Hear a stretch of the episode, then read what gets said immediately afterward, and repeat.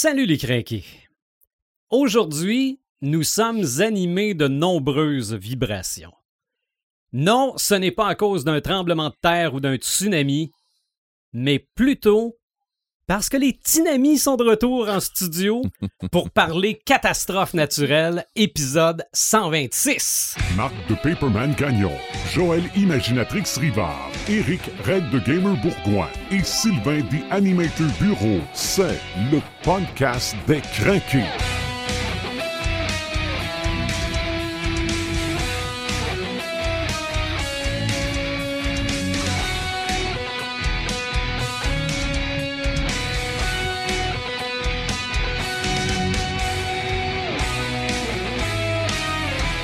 C'est l'épisode 126 du podcast des crinqués. Paperman, salut. Salut! Imaginatrix, salut. Salut! Et salut Red the Gamer. Et salut des, des animateurs, puis salut les crinqués, ceux-là qui nous Oui, voient. oui, oui, on est de retour en studio, Oui, enfin. Oui. Ça fait Mhm. longtemps qu'on l'attend, ce retour-là. Mhm. Puis ça y est, on est rendu. Puis Plus de dodo. C'est ça, plus de dodo, on est rendu. Je touche encore là, notre table là, pour être Non, sûr oui, qu'on rêve Non, pas. non, là. on, on est là, on est là. Et on est là pour faire aussi ce qu'on fait normalement, prendre un thème et vérifier quelle est sa portée dans le monde de, de la culture pop, euh, ce que ça fait. ce- C'est ce qu'on va faire aujourd'hui avec les catastrophes naturelles. Et si tout va bien, on est de retour sur YouTube aussi Oui. Pour euh, ce podcast-là en version vidéo. Un gros merci à Dr. Phone qui nous fournit le matériel pour ça. Mhm. On est sur Apple Podcast, on est sur Google Play, on est sur Spotify, euh, on est même en direct sur ma radio Internet. Le lien est disponible sur notre page Facebook. Donc aujourd'hui, les catastrophes naturelles. Finalement, là, ça pourrait être euh, épouvantail niveau 2 parce que le dernier épisode, on a sorti l'épouvantail du nucléaire. Ouais. Puis aujourd'hui, on sort l'épouvantail des catastrophes naturelles. Parce que dans la culture pop, les catastrophes naturelles, on se sert de ça pour faire peur au monde. là. C'est vrai. C'est clairement ça. C'est carrément ça. Mais toi, Imaginatrix, qu'est-ce que ça t'inspire, les catastrophes naturelles? Hey, ben, pour J'aime ton commencer, sourire. là. J'aime tellement ton Ah, sourire. ah, checkez bien où je m'en vais. hey, pour Tiens, commencer, là, je suis vraiment, vraiment contente qu'on se retrouve ensemble Mhm. en Oui. studio présentement. Mais je vais vous péter vos bulles direct en Bon. partant en commençant mon segment avec un samétain. OK. Et le samétain n'est rien d'autre que notre thème de podcast ce soir. OK. Ah, bon, Et donc. je vous explique. En fait, vous le savez, ça fait euh, un an et demi qu'on est pogné dans, dans une pandémie. Mhm. Oui. On aurait eu plein d'occasions pour faire un podcast sur les virus, sur les épidémies, mais on voulait pas parce que on a le nez dedans, on, a envie de ça. changer d'idée. Euh, on veut aussi prendre du recul parce qu'on va le faire un jour, mais on veut le faire avec du recul ça. par rapport à la situation qu'on vit Je actuellement. pense que je sais où est-ce que tu t'en vas parce que moi, quand j'ai sorti des films, on m'a sorti des films que je me suis dit, oh boy, c'est vrai, c'est une catastrophe naturelle. Ben, ce qui arrive, c'est que euh, on, on est dedans exactement dans, dans la pandémie, dans tout ce qui est, ce qui est virus. On a pris la décision de ne pas faire de podcast sur ce sujet-là. Mhm. Par contre, en ce qui concerne les catastrophes naturelles, On est pas mal dedans. on est, On pas, est mal pas mal dedans dedans aussi. aussi. Euh, tu sais, on a juste à penser euh, aux feux, aux incendies euh, dans l'Ouest, en Californie, en Colombie-Britannique, les inondations en Europe, Ouais. le tremblement de terre dernièrement euh, à Haïti. C'est vraiment pas drôle. Euh, puis je me sentais un peu mal, tu sais, de faire Ouais. un segment ludique par rapport à tout ça, tu sais, de, de- j'aurais pu là euh, parler de créateurs, tu sais, qui qui sont euh, qui sont impliqués ou qui utilisent les les, les catastrophes naturelles dans, dans leurs œuvres d'art et tout, mais euh, je pense que c'est un sujet extrêmement sérieux pour Oui. que on aille un peu plus loin que ça Mhm. là-dedans. Fait que, euh, évidemment, ben, on le sait, l'être humain est en est maintenant rendu en très grande euh, partie la, la- la raison pourquoi il y a ces catastrophes naturelles-là qui surviennent. On n'aide pas, mettons. On l'a beaucoup euh, nié, encore même au cours de la dernière décennie. On n'était pas certain si le, le lien était vraiment réel entre les catastrophes naturelles puis l'être humain. Ça prenait comme beaucoup plus de, de données de cumuler pour Mhm. être capable de. Puis, tu sais, en même temps, moi, je suis pas scientifique. Je suis pas là pour euh, vous donner des statistiques présentement puis vous donner des Ouais, ouais, preuves là, des, des, des changements climatiques, mais ça reste que maintenant, là, aujourd'hui, la, la, la, la communauté scientifique, c'est. c'est euh, a fait un consensus sur le fait que les catastrophes naturelles qu'on voit présentement, comme les incendies, les inondations, sont euh, clairement causées par l'activité humaine. OK. Fait que ça, on peut plus le nier. Mais par contre, euh, qu'est-ce qu'on peut faire, nous, en tant que sais, pour peut-être aider à changer la situation? Parce que moi, je suis extrêmement pessimiste par rapport à ça. Moi, je vois pas de, de, de, de lumière au bout du tunnel. Mais les scientifiques sont encore un peu optimistes. Ils disent que c'est encore le temps de renverser la machine. Mhm. Euh, Puis honnêtement, je le souhaite vraiment. Tu sais, euh, vous trois autour de la table, là, vous avez des enfants. J'imagine que vous voulez léguer, euh, vous voulez léguer quelque chose de beau à, à vos enfants pour Mhm. plus tard. Moi, j'ai pas cette pression-là, puis j'en suis grandement reconnaissante, surtout quand que je vois tout, tout ce qui tout ce qui se déroule euh, dans le monde. Mais, euh, mais tu sais, ça m'empêche pas le fait que euh, j'essaye de faire mon possible quand même, tu sais, pour qu'on pour que les mentalités changent, pour que les habitudes changent. Puis on se le cachera pas, ben les geeks, on est des gros consommateurs. Oui. vrai. oui. Euh, on achète beaucoup, on consomme beaucoup.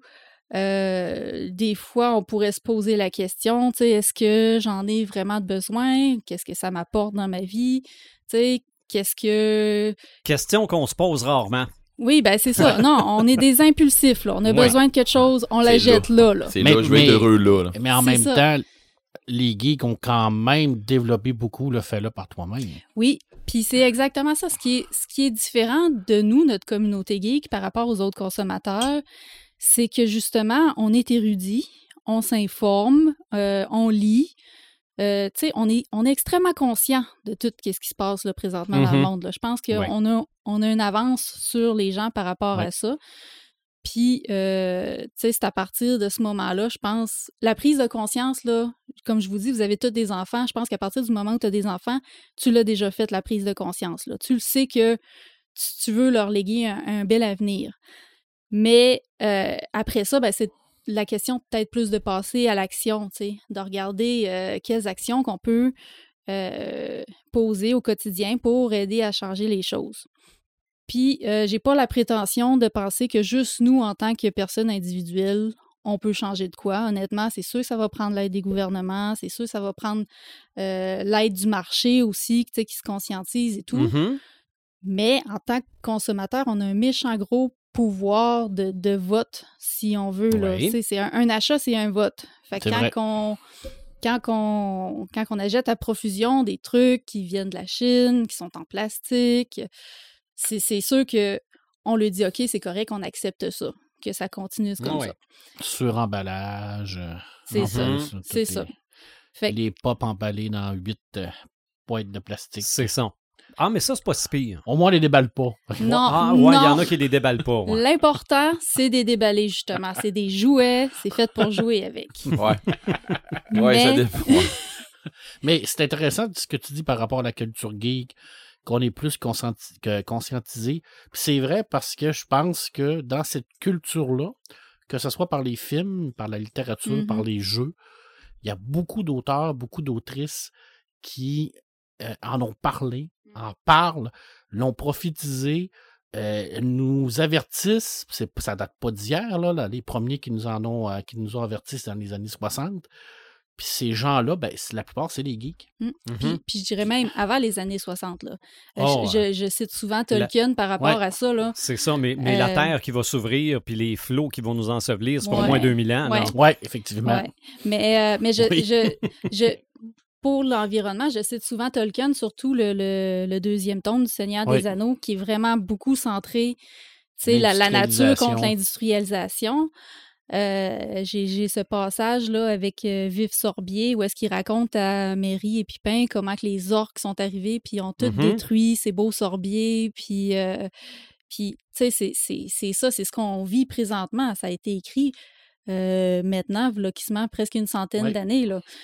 Fait que, mais non, oui, on, on- le fait qu'on soit, euh, qu'on s'aille avide de connaissances, puis qu'on aille chercher ces connaissances-là, ça fait en sorte qu'on est plus euh, conscientisé. Oui. Puis moi, vous me connaissez, vous savez que je parle souvent de l'environnement, je l'aborde souvent dans les dans, dans ce qu'on parle, mais je suis pas une personne qui fait la morale. Tu sais, je suis pas là, là, je fais pas mon segment présentement là pour vous dire vous devriez faire ci, ci, ça là. Puis je vous donnerai pas non plus de références à lire ou de documentaires à écouter. Je pense que justement, on sait toutes où aller chercher nos sources. Mhm. Puis si éventuellement on fait un podcast sur l'environnement, on pourrait faire ça euh, la journée de la Terre ou quoi que ce soit. Ben oui. Euh, ben là, j'irai plus en détail là, dans les ressources là, euh, à Mhm. regarder de ce côté-là.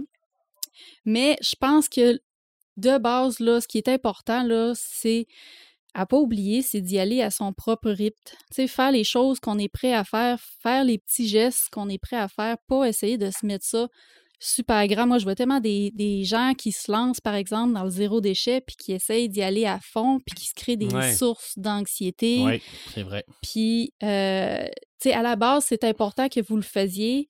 Vous le faisiez pr- premièrement pour votre santé, pour, euh, pour euh, éviter qu'il y ait plus de catastrophes naturelles encore, pour éviter d'être malade à cause de la pollution. Ben, il faut pas que vous alliez détruire votre santé physique ou mentale non plus Mm. en agissant de la sorte. C'est important de continuer à répondre à ses besoins de base et, et tout. Fait que, euh, fait que moi, c'était un peu ça. Je voulais en parler Mhm. parce que, comme je vous disais au début, je me sens un peu mal par rapport à ce qui se passe dans le monde. Euh, on en voit de plus en plus, on voit des, des vidéos d'horreur de dire Puis ça s'accélère. hein, ça, s'accélère, puis de dire, maudit, tu sais, si c'était ma maison, tu sais, qui était pognée là-dedans, comment que je réagirais? Qu'est-ce que, tu sais, tu, tu perds tout, il n'y a, il y a plus d'assurance, rendu là, il n'y a, plus- il y a plus rien, là, tu repars à zéro, là. Non, Ouais. ça a un effet global sur tout. là. Je veux dire, tu sais qu'il y a des maisons qui brûlent en, Ben oui, en Algérie, en Colombie-Britannique, mais tes assurances, à toi, même si tu ne brûles pas, ils augmentent. là. ben oui, il, il Ouais, augmente, c'est- il augmente un le, effet le- boule de neige. le- le coût de la vie va augmenter pour tout le monde Mm. à cause de ces catastrophes-là, ça, c'est Mhm. ça, c'est Ouais. clair, là. Oui. Tu sais, souvent, j'entends des gens aussi qui disent Ouais, mais tu sais, c'est pas mon petit geste à moi qui va faire de quoi. Non, c'est pas vrai. Chaque truc que vous faites personnel, ça va changer de quoi? C'est vrai. Parce que si on est 7 milliards qui font un petit geste Mm. personnel, ben ça fait du monde en tabarouette. Il faut, Ben, faut- faut enlever de ce. ce- ce- Moi, ce- j'arrête pas de dire qu'on devrait tout planter un arbre. Ben oui, il faut, Mhm. faut enlever cette mentalité-là en pensant que, ben oui, mais tu que le Québec, ça ne changera rien. Non, ça va changer quelque chose. Ben, Parce que si, c'est- si c'est- tout le monde au comme- Québec plante un arbre, on devient la nouvelle Amazonie. C'est c'est comme quand tu lances une roche dans, en plein milieu d'un lac. Hein. Tu sais, la roche, là, ça a un gros un impact, puis après ça, ça fait plein de petits sillons. Ben, c'est ça qu'il faut faire. Faut, Ah faut oui. Ah oui. faire continuer les sillons un peu partout. là. Ouais, C'est ça, faut, faut Ouais. pas se voir en tant que personne individuelle, faut se Mm. voir en tant que En tant collectivité. qu'humanité. C'est vrai. Euh, Mais oui, ça, on a de la misère peut être- aussi de ce temps-là. Ça, oui. peut être déstabilisant, tu sais, de, de- des fois, tu as l'impression d'être seul contre Goliath, Mhm. mais c'est ça. Fais juste ta part, fais ce que tu peux faire pour commencer, fais-en le plus, informe-toi le plus possible aussi parce que euh, il y a plein d'attrapes là, dans les trucs environnementaux. là. Il y a plein de, de ce qu'on appelle du greenwashing, là, des Mhm. compagnies qui essayent de te vendre des cossins qui vont juste polluer plus la planète, mais qu'ils donnent une bonne conscience. Fait que ça, allez-y, Tu as de l'argent à faire, il y a toujours. euh, Oui, tout, tout le absolument. temps. Fait que euh, allez-y, informez-vous. Euh, Puis quand que ça va venir le temps, tu sais, que le gouvernement fasse quelque chose, là, ben mettons la pression sur les gouvernements, que ce soit nos municipalités, euh, que ce soit le, le- le gouvernement provincial ou fédéral, ben faisons ce qu'on peut. Là. Si c'est un appel qu'il faut faire à notre député, allons-y. Si c'est une autre grande marche pour la, la terre qui va être organisée, allons-y. Moi, je me vois euh, y aller, nous quatre ensemble, avec nos pancartes, avec euh, des, des sigles euh, qui parlent des, des Ents contre les, les loups d'Isengard. Puis euh, on, on aurait de quoi faire avec ça. Là. Ouais, oui, c'est Hey, vrai. Le pire, là, c'est que tu viens de dire loup, là. J'ai oublié de vous dire de quoi. J'avais promis de quoi pour notre retour en studio. OK? What? J'ai mon, tatou de loup. je pensais qu'il était vrai. Je pense, non, non, non, non, non, non, non, c'est, toi qui me l'a, qui me l'a mis dans une boîte. Fait que je, je montre à la caméra, j'ai mon tatou de loup que Joël m'a remis. un beau tatou temporaire. C'est ça. Ah, mais c'est pas grave. Il est peut-être Il est vraiment- temporaire. Mais l'effet, non. mais l'effet sera permanent. Oh, Mais tu auras l'esprit du loup maintenant. c'est ça, ben oui. Mais pour en revenir à ce que tu viens de dire, Joël, que ça te dérangeait de parler de ça parce que, bon, on vit là-dedans, puis tout ça. Mais d'un autre côté, là, tu prends les tueurs en série, c'est terrible, ça Ouais, aussi. Là. ouais. On a Ok? fait un épisode Ouais. quand même sur Il y a, il y a- ça. il y a ça. plein de thématiques délicates Ouais. comme ça qu'on c'est a ça, il y a- c'est vrai. Il y a. Je, y a-tu quelque chose que, en voyant ça sur grand écran, en voyant ça dans un film, que ça. Pas que ça te désensibilise, mais qu'à quelque part, ça te fait filer mieux. OK? Parce que les tueurs en série, là, regarde, tu vas voir. euh, euh, tu recules dans les années 80, tu allais voir un film de Vendredi 13. Regarde, Mm. t'avais peur pendant deux, trois jours là, que quelqu'un arrive, euh, euh, sorte de la forêt en arrière de chez vous. Mais après ça, tu reprenais. euh, Dans ta vie normale. Mm. c'est ça. Mais pourtant, dans la réalité des tueurs en série, pour c'est les, terrible. pour les victimes, tu sais, qui ont, qui ont vécu ça, des, des- des Mhm. trucs, tu sais, les familles et tout. Les autres, c'est pas après deux, trois c'est jours, pas, ça revient. Non, euh, non, non, C'est ça pas des plus, là. films qui sont. C'est euh, ça. C'est ça. Mais c'est- c'est c'est parce pour que on sait que ça fait peur au monde de leur montrer euh, la pire des tempêtes puis les maisons qui s'écroulent. Puis, euh, sauf que dans la culture pop, ben là, c'est de la fiction. Mm, mm. Mm.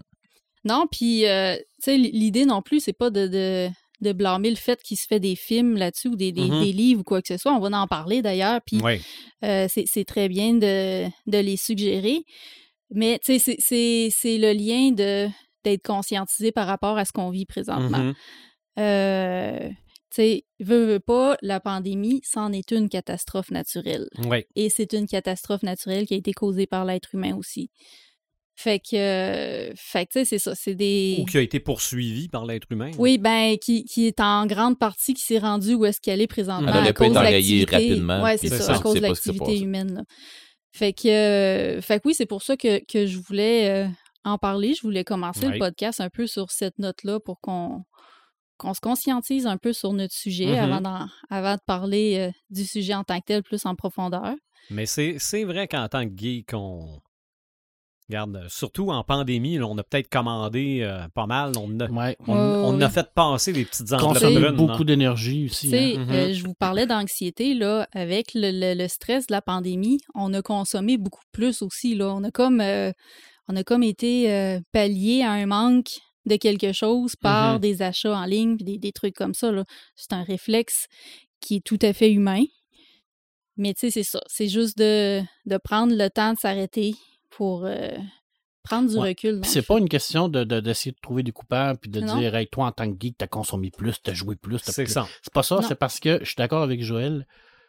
Les geeks ont ce pouvoir-là de changer les choses. Mhm. Je veux dire, tu sais, nerds dominent le monde, là, les geeks dominent le monde, là, c'est vrai. là. Tu sais, présentement, les gens là, qui sont qui ont des hauts postes, là, c'est des geeks. On se le cachera pas, là, c'est des gens qui sont érudits, c'est des gens qui, qui étaient considérés comme des nerds à l'école. C'est ça. Euh, C'est ces gens-là qui ont changé le monde, c'est ces Ben. gens-là qui sont allés sur la Lune, Ouais. C'est ces il gens-là y a qui beaucoup de peuvent changer aussi. Il y a beaucoup de scientifiques qui ont développé le goût de la science à cause de la science-fiction. Exactement, Mm, mm. effectivement. Puis je pense que on a ce pouvoir-là en étant geek. Puis je le répète, tout le concept des Fab Labs, des fais-le fais Oui. toi-même, le recyclage, ça démontre à quel point on a ce pouvoir-là. Puis ici, on en, vous êtes les trois là-dedans. Je veux dire, Red, Mm. euh, Joël, puis toi, vous, vous le faites, vous, l'avez, vous, vous tripez là-dedans. Puis il y a tellement de belles affaires à découvrir là-dedans, puis à aider. Puis c'est rien qu'un petit exemple du pouvoir qu'on a en tant que geek. Je pense qu'on a ce pouvoir de faire changer les choses là, OK. en tant que geek. Ouais, c'est mon puis- avis. Ben, Puis, c'est un, c'est un euh, avis que, que je partage. Puis, Mm. ju- puis juste pour poursuivre sur ton point, là, euh, comme, comme je dis, on va pas se mettre à juger c'est Ben qui non. qui consomme Mhm. qui, puis c'est qui qui achète euh, ça. beaucoup de pop, puis de... de... C'est ça. Moi, je fais quoi? C'est pas ça le but, là. Tu sais- c'est ça. Mm. Puis euh, une question aussi que vous pouvez vous poser, là, c'est dans quel... Ça, c'est une question de comptable là, qui, qui est tirée de... de, de- en as-tu vraiment besoin? du- Mhm. du, célèbre comptable Pierre-Yves McSween, pour lui donner le crédit. Euh, c'est d'avoir un poste de dépense principal. Puis ça, ce livre-là, là, c'est un livre d'économie, là, mais on s'entend pour dire que c'est probablement le meilleur livre que tu peux lire pour te diriger vers le minimalisme puis diminuer ta consommation un peu. Mhm. Fait qu'avoir juste un poste de dépense, en fait, ou diminuer ses postes de dépense, c'est oui, tu as le droit d'avoir une passion, puis d'investir dedans, puis t'acheter euh, tes musiciens, tu peux t'acheter euh, des dizaines de guitares, des centaines de pédales, c'est correct, Mais si tu dépenses juste là-dedans, ben l'environnement, c'est la même chose. Là. Mhm. Si tu fais ta collection de pop, là, puis tu remplis une pièce de ta maison avec ça, ben c'est correct. Si tu fais super attention sur tout le reste, tu sais, c'est c'est du dosage aussi à quelque Ouais. part. là. Ah ouais. Fait que, euh, fait que bref, c'est ça. On va sûrement euh, aborder le sujet plus en détail. Puis, euh, Ben, je trouve qu'on l'a déjà pas pire abordé, moi. Ouais, moi aussi, tiens, on savait pas où s'en allait. Ouais, oh, j'étais pas prête, euh, blablabla. C'est ça, j'étais pas prête, mais j'en disait? j'en euh, j'en avais sur le cœur un peu. Ouais, exactement.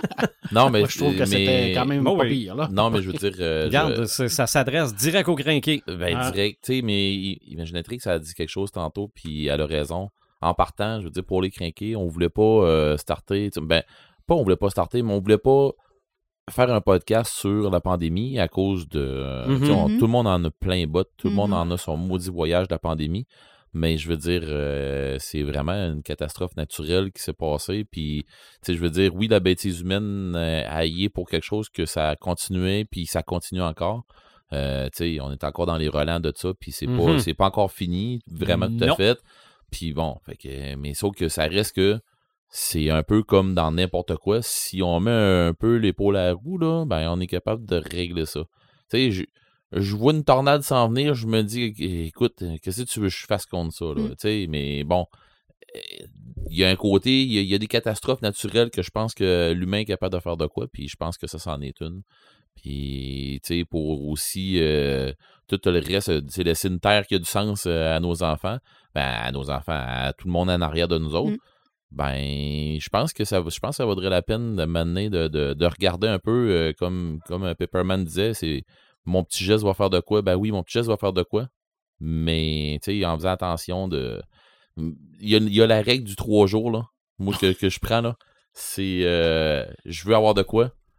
J'en ai-tu Très bon besoin? truc. Ouais, Puis j'attends trois jours. très Mhm. bon Ouais, truc. c'est vrai. Souvent, l'impulsion passe. Oui, oui, oui. Si c'est rien que, si c'est rien qu'un coup de tête, Dans trois jours, tu vas l'oublier. Ouais, c'est ça. Mais faites pas ça en faisant l'épicerie parce que Vous allez avoir faim. C'est ça, ouais. C'est ça, ça, j'en ai tu passes, à besoin? cô- ouais, tu passes à côté de telle affaire. J'en ai-tu hey, j'en ai-tu vraiment besoin de cette boîte de biscuits-là? Là? Come on, là. Mm. Ben, tu te ramasses que prendre ton café le soir, il me semble que ça ferait du bien avoir un petit biscuit avec, mais bon, finalement, n'est pas. Mais à un moment donné, tu fais, euh, hey là, c'est assez, là, Là, je vais passer, m'en ramasser. Mais euh, c'est ça, c'est c'est vrai que de faire attention, ça, ça, ça coûte pas cher. Puis, Si Ça ça, rapporte. peut, si ça peut diminuer les, les- la fréquence des catastrophes naturelles dans un avenir, Les ralentir. les ralentir idéalement, là, Mhm. pour qu'on ait euh, peut-être quelques siècles de plus là, de, de, de vie sur, sur la planète. Là, ça, Mhm. serait, ça serait agréable. Mm. Ben oui. Mais bref, euh, c'était mon pétage de bulle. Euh, on peut ben, maintenant. c'est pas un euh, pétage de gueule, tu sais, c'est pas un pétage de bulle, puis c'est pas, c'est pas parce qu'on veut être moralisateur ou de peu quelque chose la comme ça, c'est pas ça du aussi, la bulle. tu sais, c'est. Tu sais, il arrive, il arrive des trucs, puis je veux dire, on peut faire de quoi? On peut Mhm. faire on peut faire de quoi? Puis, je veux dire, les, les, les geeks, on est craqués, ben pourquoi qu'on. Pourquoi qu'on se déciderait Oui, pas de faire de quoi? des, geeks craqués d'environnement, il y en a aussi. Puis ça, Ouais. ça serait un sujet intéressant à parler. Mhm. Ouais. C'est vrai. C'est vrai. Donc, on va aller dans la littérature, c'est-à-dire le domaine où on consomme beaucoup d'arbres. Oui, oh, tout à fait.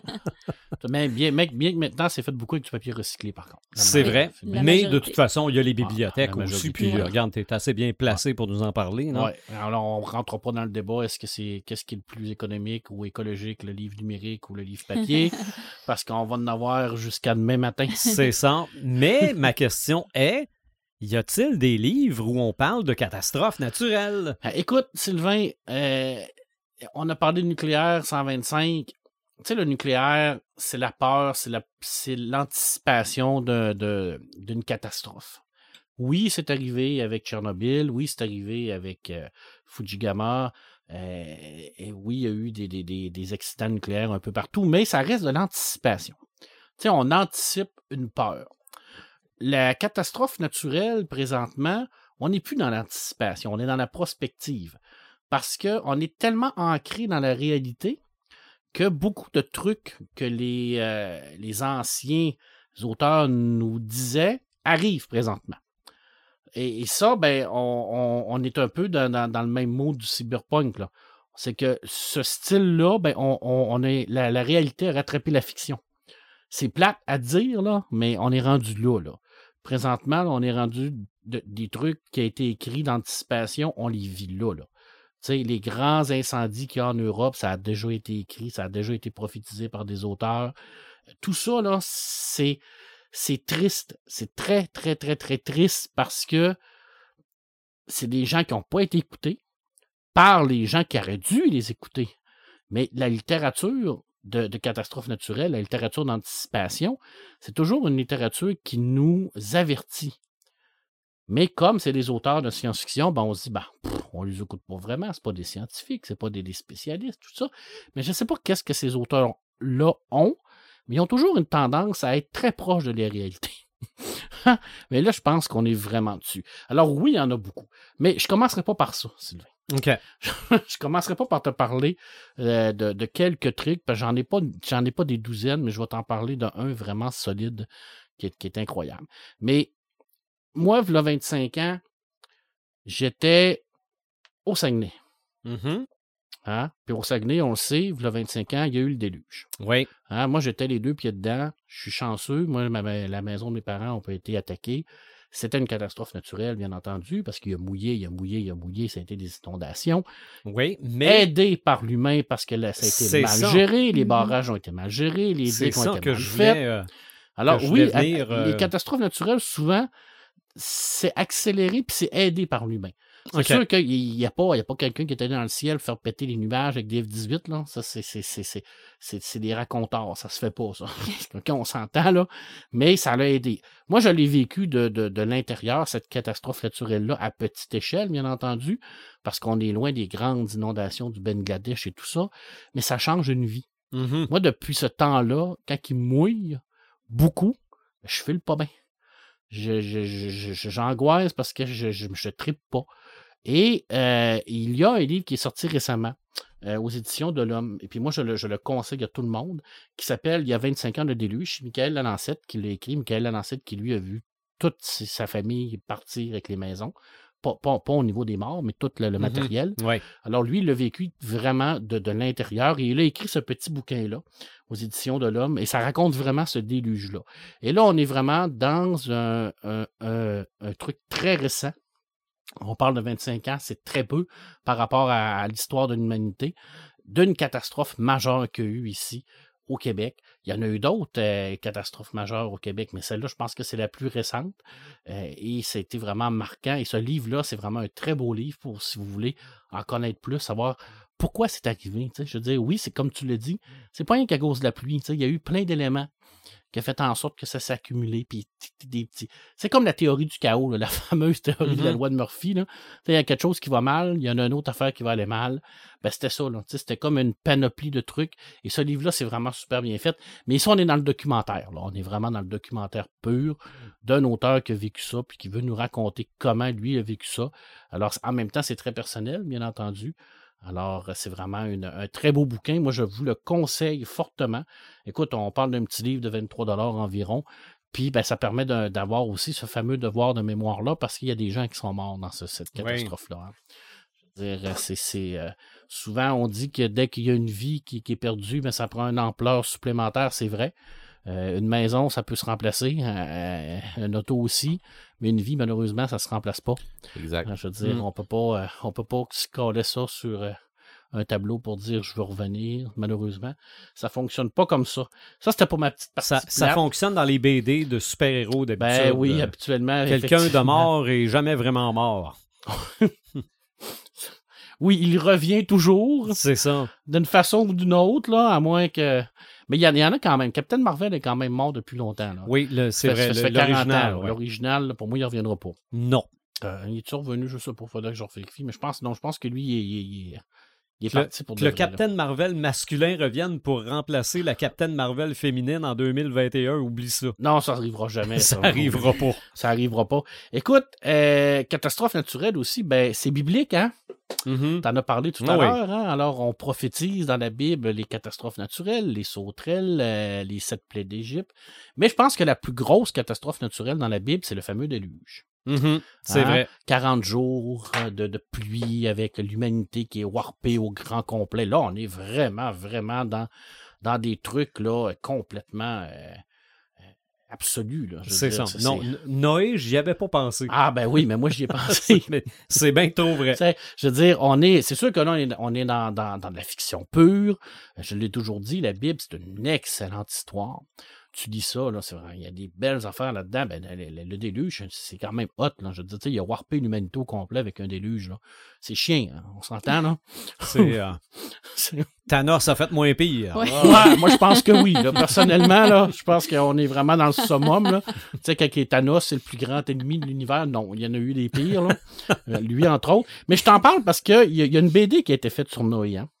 Une BD de quatre tomes de, qui, qui a été faite par, par Noé, qui a été scénarisée par Darren Aronofsky. Darren Aronofsky, c'est un Oui. réalisateur également de C'est films. vrai, Il oui. l'a fait en film également. Et ça a été dessiné par Nico Rincon, qui est un auteur québécois, un dessinateur québécois de Montréal. Et là, on est dans une histoire du déluge, mais avec Noé, mais un Noé un peu différent, parce que Noé, là, il est guerrier.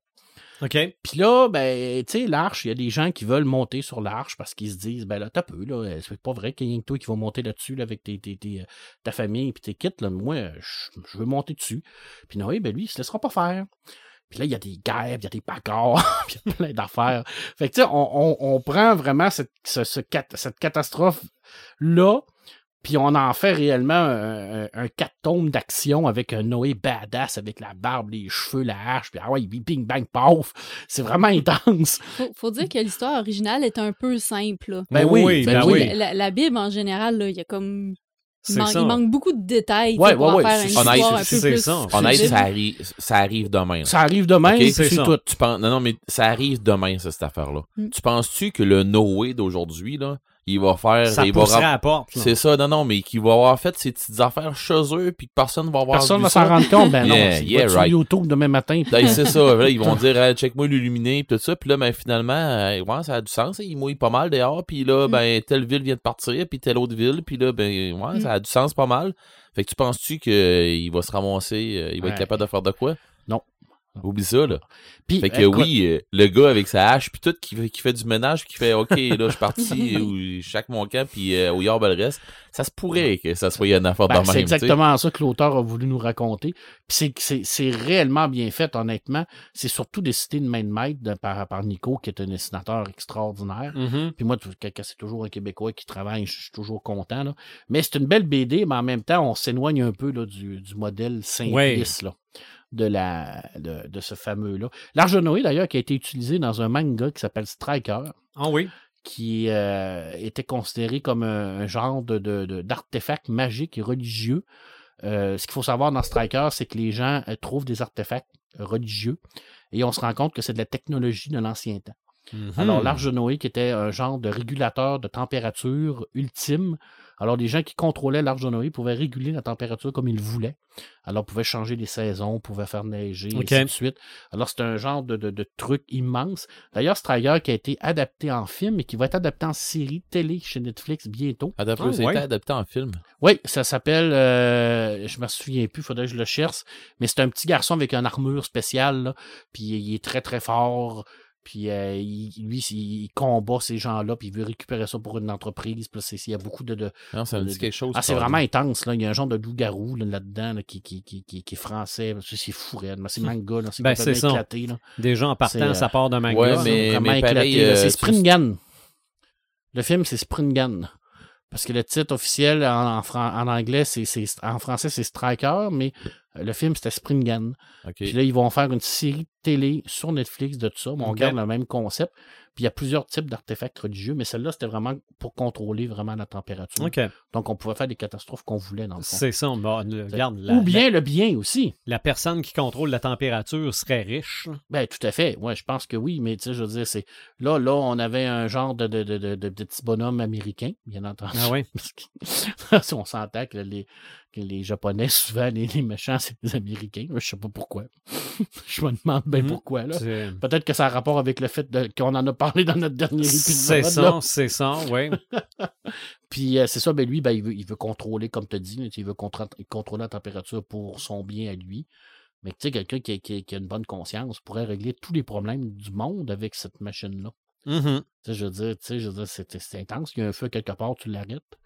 Euh, Il y a une, tu sais, je veux dire, il y a ça. une Tu épidémie fais, de, tu fais pleuvoir dans le tu fais désert. pleuvoir dans le désert. euh, Il y a des tempêtes de neige, tu peux les enlever. Écoute, ça c'est extraordinaire. Ah mon Dieu, enlever les tempêtes de neige. C'est un don, hein, dans le fond. hein. Euh, je voulais même pas parler de Striker, ça vient de m'arriver Bon. comme ça.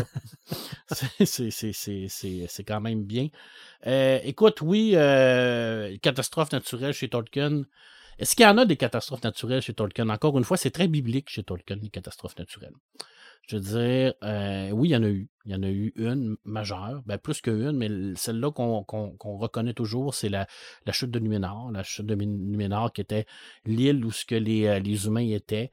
Et à un moment donné, Sauron, le grand Sauron, est revenu sur la Terre du Milieu Mhm. et est allé corrompre le roi Numénor pour lui dire un peu, là, toi, là, euh, t'as une armée, t'es fort, puis tout, mais tu pourrais aller voir les, les Valors, puis leur botter le derrière, puis, puis lui, ben, il, il belle parole et tout ça, puis il s'est fait un peu comme enfiroipé, comme on dit en bon québécois, et il a décidé de prendre ses bateaux et d'aller dans le contrée euh, légendaire. Et c'était une mauvaise idée. Parce que, je veux dire, la, la, la règle, c'était de ne pas nous faire chier. Mhm. fait que, et euh, du coup, ben, Mahé, qui était le, le- qui, est- qui est le chef des valeurs, a demandé à de, d'intervenir. Et ben, lui, il a fait un peu comme Dieu. Hein? Il, a, il a pris son doigt, puis il a fait, ben là, je vous écrase. Mhm. Fait, il a commencé par euh, écraser la flotte euh, avec des, des- des- des catastrophes naturelles dans l'océan et tout ça. Et bien entendu, ben, il a ouvert un cratère sous l'île, alors qu'il a fait en sorte que, on- que l'île au complet s'est affaissée dans, dans l'océan et tout ça. Alors oui, il y a des catastrophes naturelles chez Tolkien. Oui, il y en a eu. euh, il y en a eu euh, on, pense, on pense à la fameuse tempête de neige du col de Caradas. Euh, chez Tolkien, euh, quand, euh, quand ils veulent passer au lieu d'aller dans la Moria. D'ailleurs, ça, c'est- très drôle parce que dans le film et dans le livre, c'est complètement différent, mais bref, ça, On s'embarque pas là-dedans. on s'embarque pas là-dedans. Non, on t'embarque pas là-dedans. Non, merci beaucoup. Euh, et oui, ben, bien entendu que Tolkien était très, très basé sur la nature. Alors pour lui, c'était important de garder cette nature-là. C'est quelqu'un qui marchait beaucoup. Alors tout, le, le- tout son œuvre est basé sur euh, cette nature-là et sur la protection de la nature. Puis pour lui, ben, ça faisait partie de tout ça. Alors, euh, c'est, c'est, c'est à lire. Euh, chez, chez Lovecraft, et c'est des, des catastrophes naturelles, il n'y en a pas tant. Malgré que j'ai toujours considéré la couleur tombée du ciel comme étant un, un- un genre de catastrophe naturelle. Mhm. Parce qu'on a une genre de météorite qui apparaît, puis qui descend, boum. On n'est pas capable de l'expliquer. On n'est pas capable de l'expliquer. C'est naturel. Mais c'est naturel. En même temps, tout est naturel chez Tolkien. Ouais, ben, Hein, chez, chez- chez Lovecraft. quand t'arrives proche de, de relier, euh, c'est pas, pas chic, là. Non, mais La mer est pas, est pas le Non, fun. là. absolument pas. Puis il y a souvent des tempêtes. Oui, t'as l'air d'être dans Ouais. une solide tempête. C'est toujours des tempêtes. Ismouth aussi, il y a toujours des tempêtes un peu partout. Euh, mais c'est vrai que tout est naturel chez, le, chez Lovecraft. Je veux dire, euh, c'est naturel, mais des fois, c'est naturel venu d'ailleurs. Mais, Oui. mais ça reste que c'est naturel quand même. Mm. C'est c'est quand même assez intense. Mais oui, je, je pense que la couleur tombée du ciel, euh, cette chute de météorite-là, pour moi, a toujours été euh, une représentation de, de ce qui pourrait arriver. Sais, on c'est pas le premier à avoir pensé à ça, là, une météorite qui débarque avec euh, des extraterrestres dedans ou des bébites. Euh, Critter en était un. Mhm. Plus tard, il y a beaucoup de films qui ont été faits là-dessus. là. La crainte d'avoir une météorite qui débarque puis qui nous amène quelque chose, un virus ou un, Mhm. un truc qui changerait l'humanité. euh, Ça, c'est, je pense que c'est ancré en nous. Tu sais, je veux dire, on sait jamais qu'est-ce qui peut nous tomber dessus. Alors, il peut nous tomber sur la tête, il peut nous tomber également sur la maison, on ne sait pas. Hein, Mais ça fait partie de la longue liste de- des catastrophes naturelles. Oui. hein. Tu sais, quand on regarde la liste de toutes les catastrophes qu'il y a, là, hein, les tsunamis, les tornades, les séismes, les éruptions volcaniques et tout ça, il y en a. Là. Il y en a des tonnes et des tonnes. Mais là, je veux te parler, euh, je termine en te parlant de ça. Parce que ça, là, c'est probablement le plus beau truc qui a été fait dans les 25 dernières années au niveau de l'anticipation de l'humanité. Puis je t'explique pourquoi. Parce que ça a été écrit au mois d'octobre en 2019, donc avant la pandémie. Euh, c'est bien entendu de la prospective parce que on va euh, raconter l'histoire de l'humanité, de cette humanité-là, de notre humanité selon les auteurs, qu'est-ce qui va se passer dans, dans le futur. Et bien entendu, on va discuter de toutes ces grandes catastrophes naturelles-là qui ont été augmentées par le- le- le- par l'humain. Mais euh, on va aller plus loin que ça également. on va nous expliquer les tenants et les aboutissants de ces catastrophes naturelles-là. Qu'est-ce, qu'est-ce qui arrive après qu'il y ait eu 11 tempêtes en 11 semaines, par exemple? Mhm. Je veux dire, euh, qu- qu'est-ce qui arrive quand on on, on- on nettoie pas un lieu où il y a eu une tempête? Euh, qu'est-ce qui arrive quand on n'aide pas ces gens-là?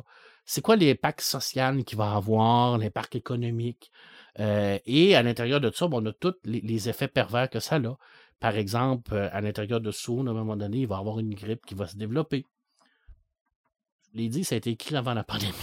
OK? Mhm. Alors, euh, qui, va, qui va être une, une grippe qui va être mondiale. On va avoir un contrôle des vaccins. On va avoir... Écoute, c'est hallucinant à quel point cette prospective-là de Thomas Caden puis de Benjamin Adam est proche de la réalité.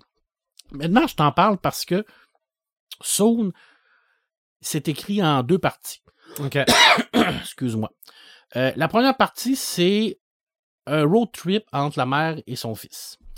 Il faut savoir que l'homme se retourne vers les étoiles pour sa survie. Alors, euh, la Terre est euh, la Terre a, complètement déjanté avec les catastrophes naturelles, mais on s'en est sorti. On s'en est sorti. On a réussi à créer sept métropoles géantes avec leur propre façon de faire, avec leur propre façon de récupération, leur propre façon de créer de la nouvelle, euh, de la nouvelle nourriture et tout ça avec leurs propres règles. Mais ça marche. L'humanité a été sauvée. Comprends-tu qu'on est dans du post-catastrophe, mais on n'est pas dans le négatif. Je veux dire, l'humanité n'est pas morte. L'humanité s'en va pas vers la destruction. L'humanité s'en va pas vers l'anéantissement. On, on- est là. On a survécu à ça. On s'est regroupés tous ensemble en tant qu'humanité.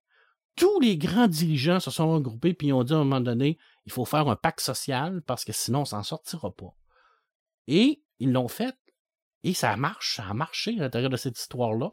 Et l'humanité a été sauvée. Pas tous, bien entendu, qu'il y a eu des millions de morts, mais la Terre est en train de reprendre vie parce que l'humain s'est regroupé. Et c'est là où ce qu'on est rendu dans l'anticipation. Les auteurs et les autrices de science-fiction d'anticipation sont écœurés des histoires où ce que tout le monde crève. Ils sont plus capables. Mhm. Tu comprends? Ils sont à bout. Ce qu'ils veulent maintenant, c'est d'écrire des histoires où ce qu'on s'en sort. Parce qu'on a besoin de ça. On est tellement collé sur cette réalité-là.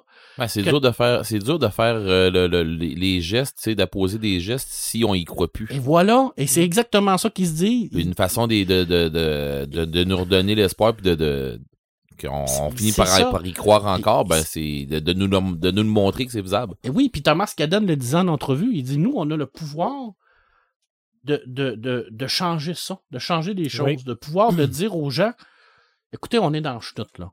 On est à minuit moins une, là. C'est sûr que ça va, ça va chier, là. Il n'y a pas personne ici là, qui va se faire accraire que ça chiera pas, là. L'humanité est sur le bord de la catastrophe, mais on peut s'en sortir. On a le pouvoir de s'en sortir si on se réunit ensemble. Il faut seulement y croire. Puis c'est ça que Soon nous raconte. Et comme je te disais, la BD se tourne autour de ce road trip-là parce que la mère, elle part dans l'espace avec un nouveau projet pour coloniser une nouvelle planète. Pour aller chercher des richesses, pour aller chercher des nouveaux minerais, pour aller chercher plein de trucs, mais également pour faire une colonisation de l'espace. Parce qu'il y a beaucoup d'auteurs qui pensent que la survie de l'humanité passe par la colonisation de l'espace. Ça, ça fait plusieurs, plusieurs Oui, années ben oui. que ça existe. Euh, Asimov en était un, euh, Clark en était un également. Et euh, lui ne comprend pas. Le, garçon, le plus jeune garçon, qui lui est un peu, un peu adolescent, euh, arrive pas à comprendre comment on peut dépenser autant d'argent, autant de ressources pour envoyer ce vaisseau spatial-là dans l'espace, quand on pourrait prendre cet argent-là et ces ressources-là pour aider les gens qui sont sur la planète Terre. Et la mère, elle, qui est la commandante de cette mission-là, ben, c'est une mission sans retour. On s'entend qu'elle à part, elle ne reviendra plus jamais sur la planète Terre. Je veux dire, elle a part là-bas, là, ça va prendre des années, puis une fois qu'elle va être rendue là-bas, il n'y a pas question qu'elle revienne. En même temps, ben, lui, il se dit, ben, tu sais, personnellement, je vais perdre ma mère. Mhm. je veux dire. Et là, elle, elle part avec lui. Elle s'en va dans les grandes villes qui ont eu des catastrophes naturelles, qui ont eu des tempêtes, qui ont eu euh, un paquet de problèmes sociaux, pour essayer de lui expliquer pourquoi c'est important qu'elle parte, pourquoi c'est important qu'elle fasse ce voyage-là, qu'elle le fait pas pour elle, qu'elle le fait pour l'humanité, mais surtout qu'elle le fait pour lui. Et c'est ça qui est excessivement touchant, c'est cette histoire-là entre son fils et elle qui part dans ce road trip-là, qui essaie de se retrouver, mais en même temps, le jeune garçon qui essaie de comprendre comment ça s'est passé. Et chaque partie est divisée, où ce qu'à l'intérieur, tu as toute l'histoire de l'humanité, comment on est arrivé là? Alors, c'est très pédagogique, c'est très documentaire, c'est en bigrome noir et vert, c'est aride au niveau de la lecture, mais il va vraiment nous expliquer du début de l'humanité à la conquête de l'espace, à jusqu'on arrive au point où ce qu'on anticipe. Je veux dire, les changements climatiques, les tempêtes, ainsi de suite. Après ça, on tombe dans qu'est-ce qui va arriver? Les, le pacte social, les grandes villes qui vont se développer, l'humanité qui va se regrouper, tout ça. Et sa mère va lui raconter tout ça. Et cette partie-là, très pédagogique, très documentaire, l'auteur nous raconte cette histoire-là. Et c'est une superbe BD, c'est un bijou. C'est un petit chef-d'œuvre du 9e art parce que c'est le renouveau de la science-fiction. Cette BD-là marque vraiment une étape importante dans ce qu'on veut lire. Moi, je suis tanné, je suis écœuré de lire des fucking histoires, excuse-moi le mot, là, de, où ce que tout va mal, puis ce qu'on va tout crever. Je veux pas mourir. Parlez-moi d'histoire où ce que je vis. Ben, c'est Mhm. ça que Thomas Caden nous donne. C'est exactement ça avec. C'est ça. Surtout, en tout cas, moi, je, je- je dis toujours ça, là, que la science de demain est la science-fiction d'aujourd'hui. Ben oui, tout à fait. Tout à fait. Je suis tout à fait d'accord avec toi. combien de personnes euh, ont inventé des affaires parce que ça les faisait triper quand ils étaient plus jeunes, Ben de oui. penser que ça se pourrait un jour. Ben oui, puis combien de trucs a été inventé parce qu'ils ont vu ça dans un film ou une série. On a rien qu'à penser Oui. au téléphone cellulaire avec Star Trek. Oui, Tu sais, je veux dire, c'est important. Cette BD-là est importante parce que, oui, c'est de la fiction. Mais dans cette fiction-là, il y a une réalité qui pourrait devenir la nôtre.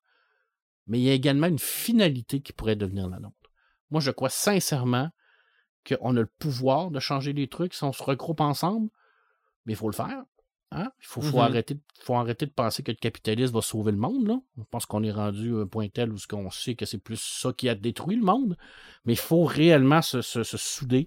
Et c'est magnifique. En même temps, tu l'as vu un peu, on est dans du dessin pichrome, la couleur, euh, une partie est jaune, une partie est verte, une partie est turquoise. oui. Mais c'est original. C'est super original. C'est vrai que la, la partie en vert et noir est difficile à lire parce qu'il y a beaucoup d'informations. À un moment donné, ton cerveau il devient saturé d'informations. Alors, c'est un truc que tu prends le temps de lire. Hein, c'est 200 quelques pages et plus. Tu lis ça tranquillement, un chapitre à la fois. Tu prends le temps de bien t'imprégner de toute l'histoire. Puis après ça, à la fin de ta lecture, tu vas faire comme OK, on est sur le bord du précipice, là. Il y a des gens derrière de nous autres pour nous retenir. Là. C'est ça. Puis Thomas Caden, là, il a écrit une histoire de fou. C'est vraiment une super BD. C'est extraordinaire. Il faut absolument que vous lisiez ça. C'est Mhm. tout ce que j'avais à dire.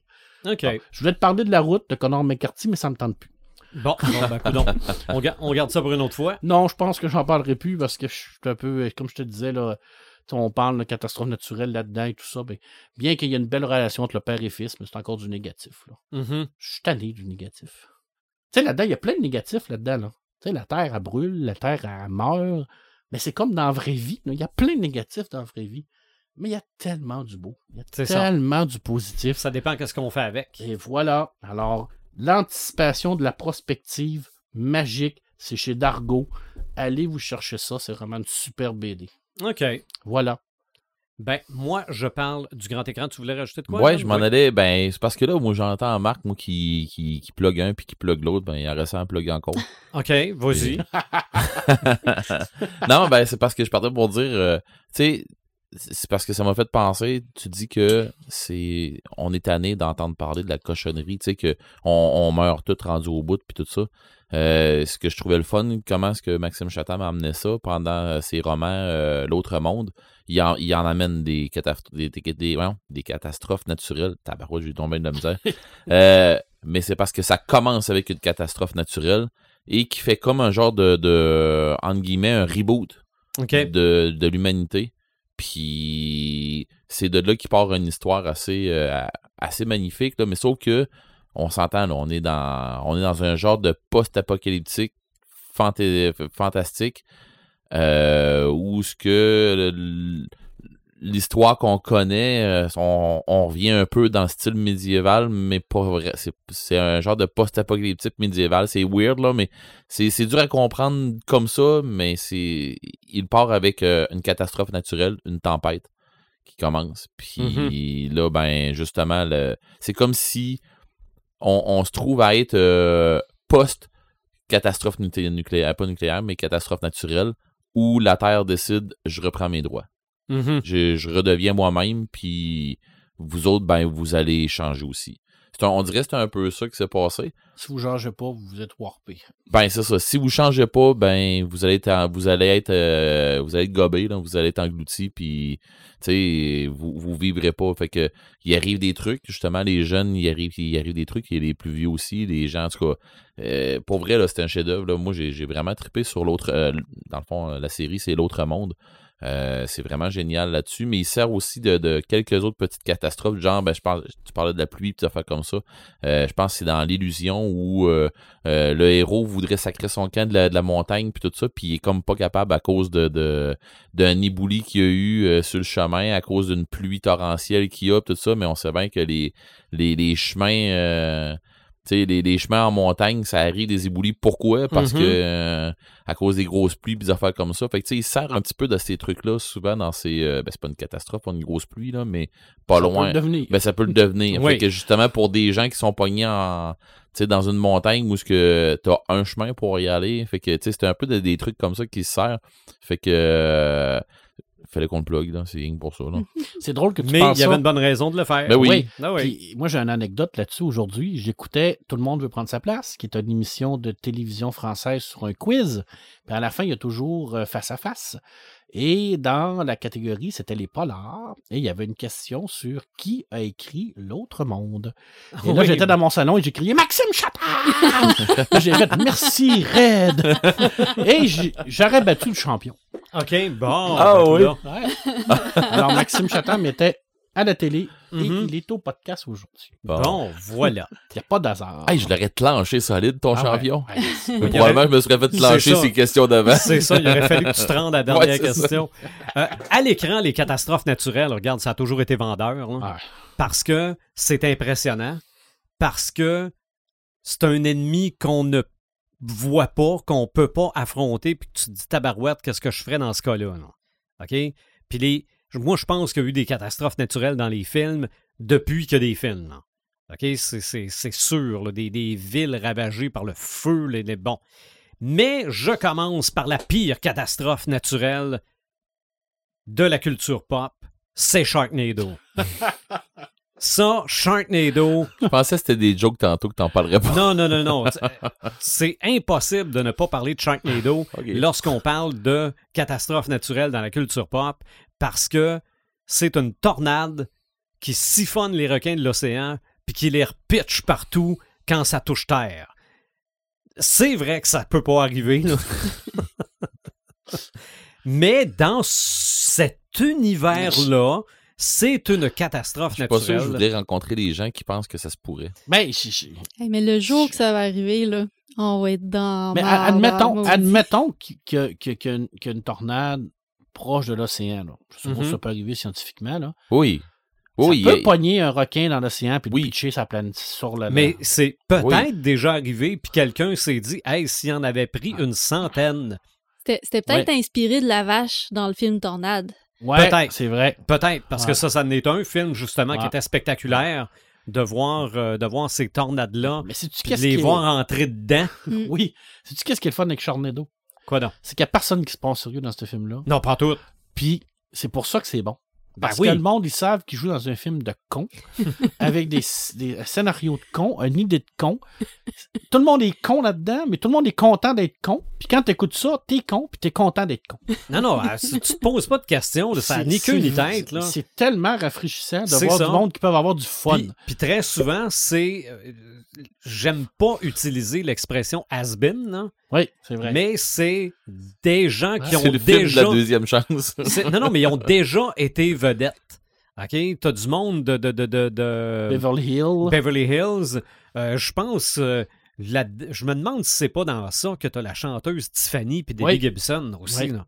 OK? Puis je pense qu'ils se battent Donc, ça te permet de, de voir Tiffany et Debbie Gibson se battre. puis un requin qui arrive à travers. Mais ça reste une catastrophe naturelle à la base. Euh, aussi, le film 2012, Oui, Ouais. ah Parce oui, que c'est- vraiment bien fait. ça, ça devait être la fin du monde, 2012. parce C'était prophété par les Mayas, bon, paraît-il. Ben, en tout cas, par ceux qui ont compris que les Mayas avaient peut-être dit ça, là.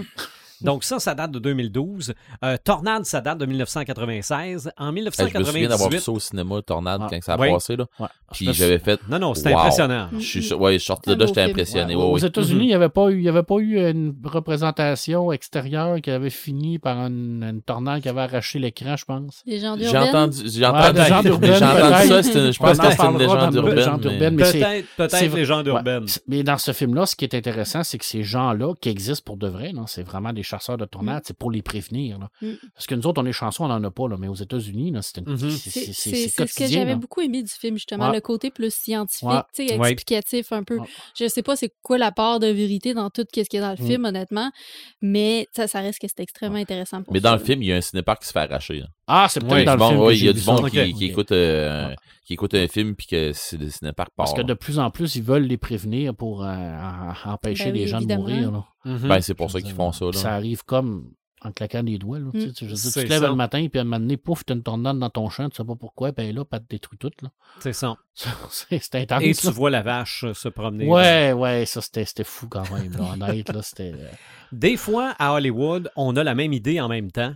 Des divers studios, ce qui fait qu'en 98, on a eu Armageddon, Ah. mais Deep Impact qui est aussi. nettement Ouais. meilleur. Je me rappelle pas du, du titre en français. Euh, Euh, c'est L'impact. pas c'est rien que ah, l'impact. Ouais. ah, c'est peut-être juste Impact. moi, Impact? Mais je me souviens pas. En tout cas, En tout cas, moi, j'ai trouvé ça. J'ai trouvé qu'il était beaucoup plus euh, réaliste que.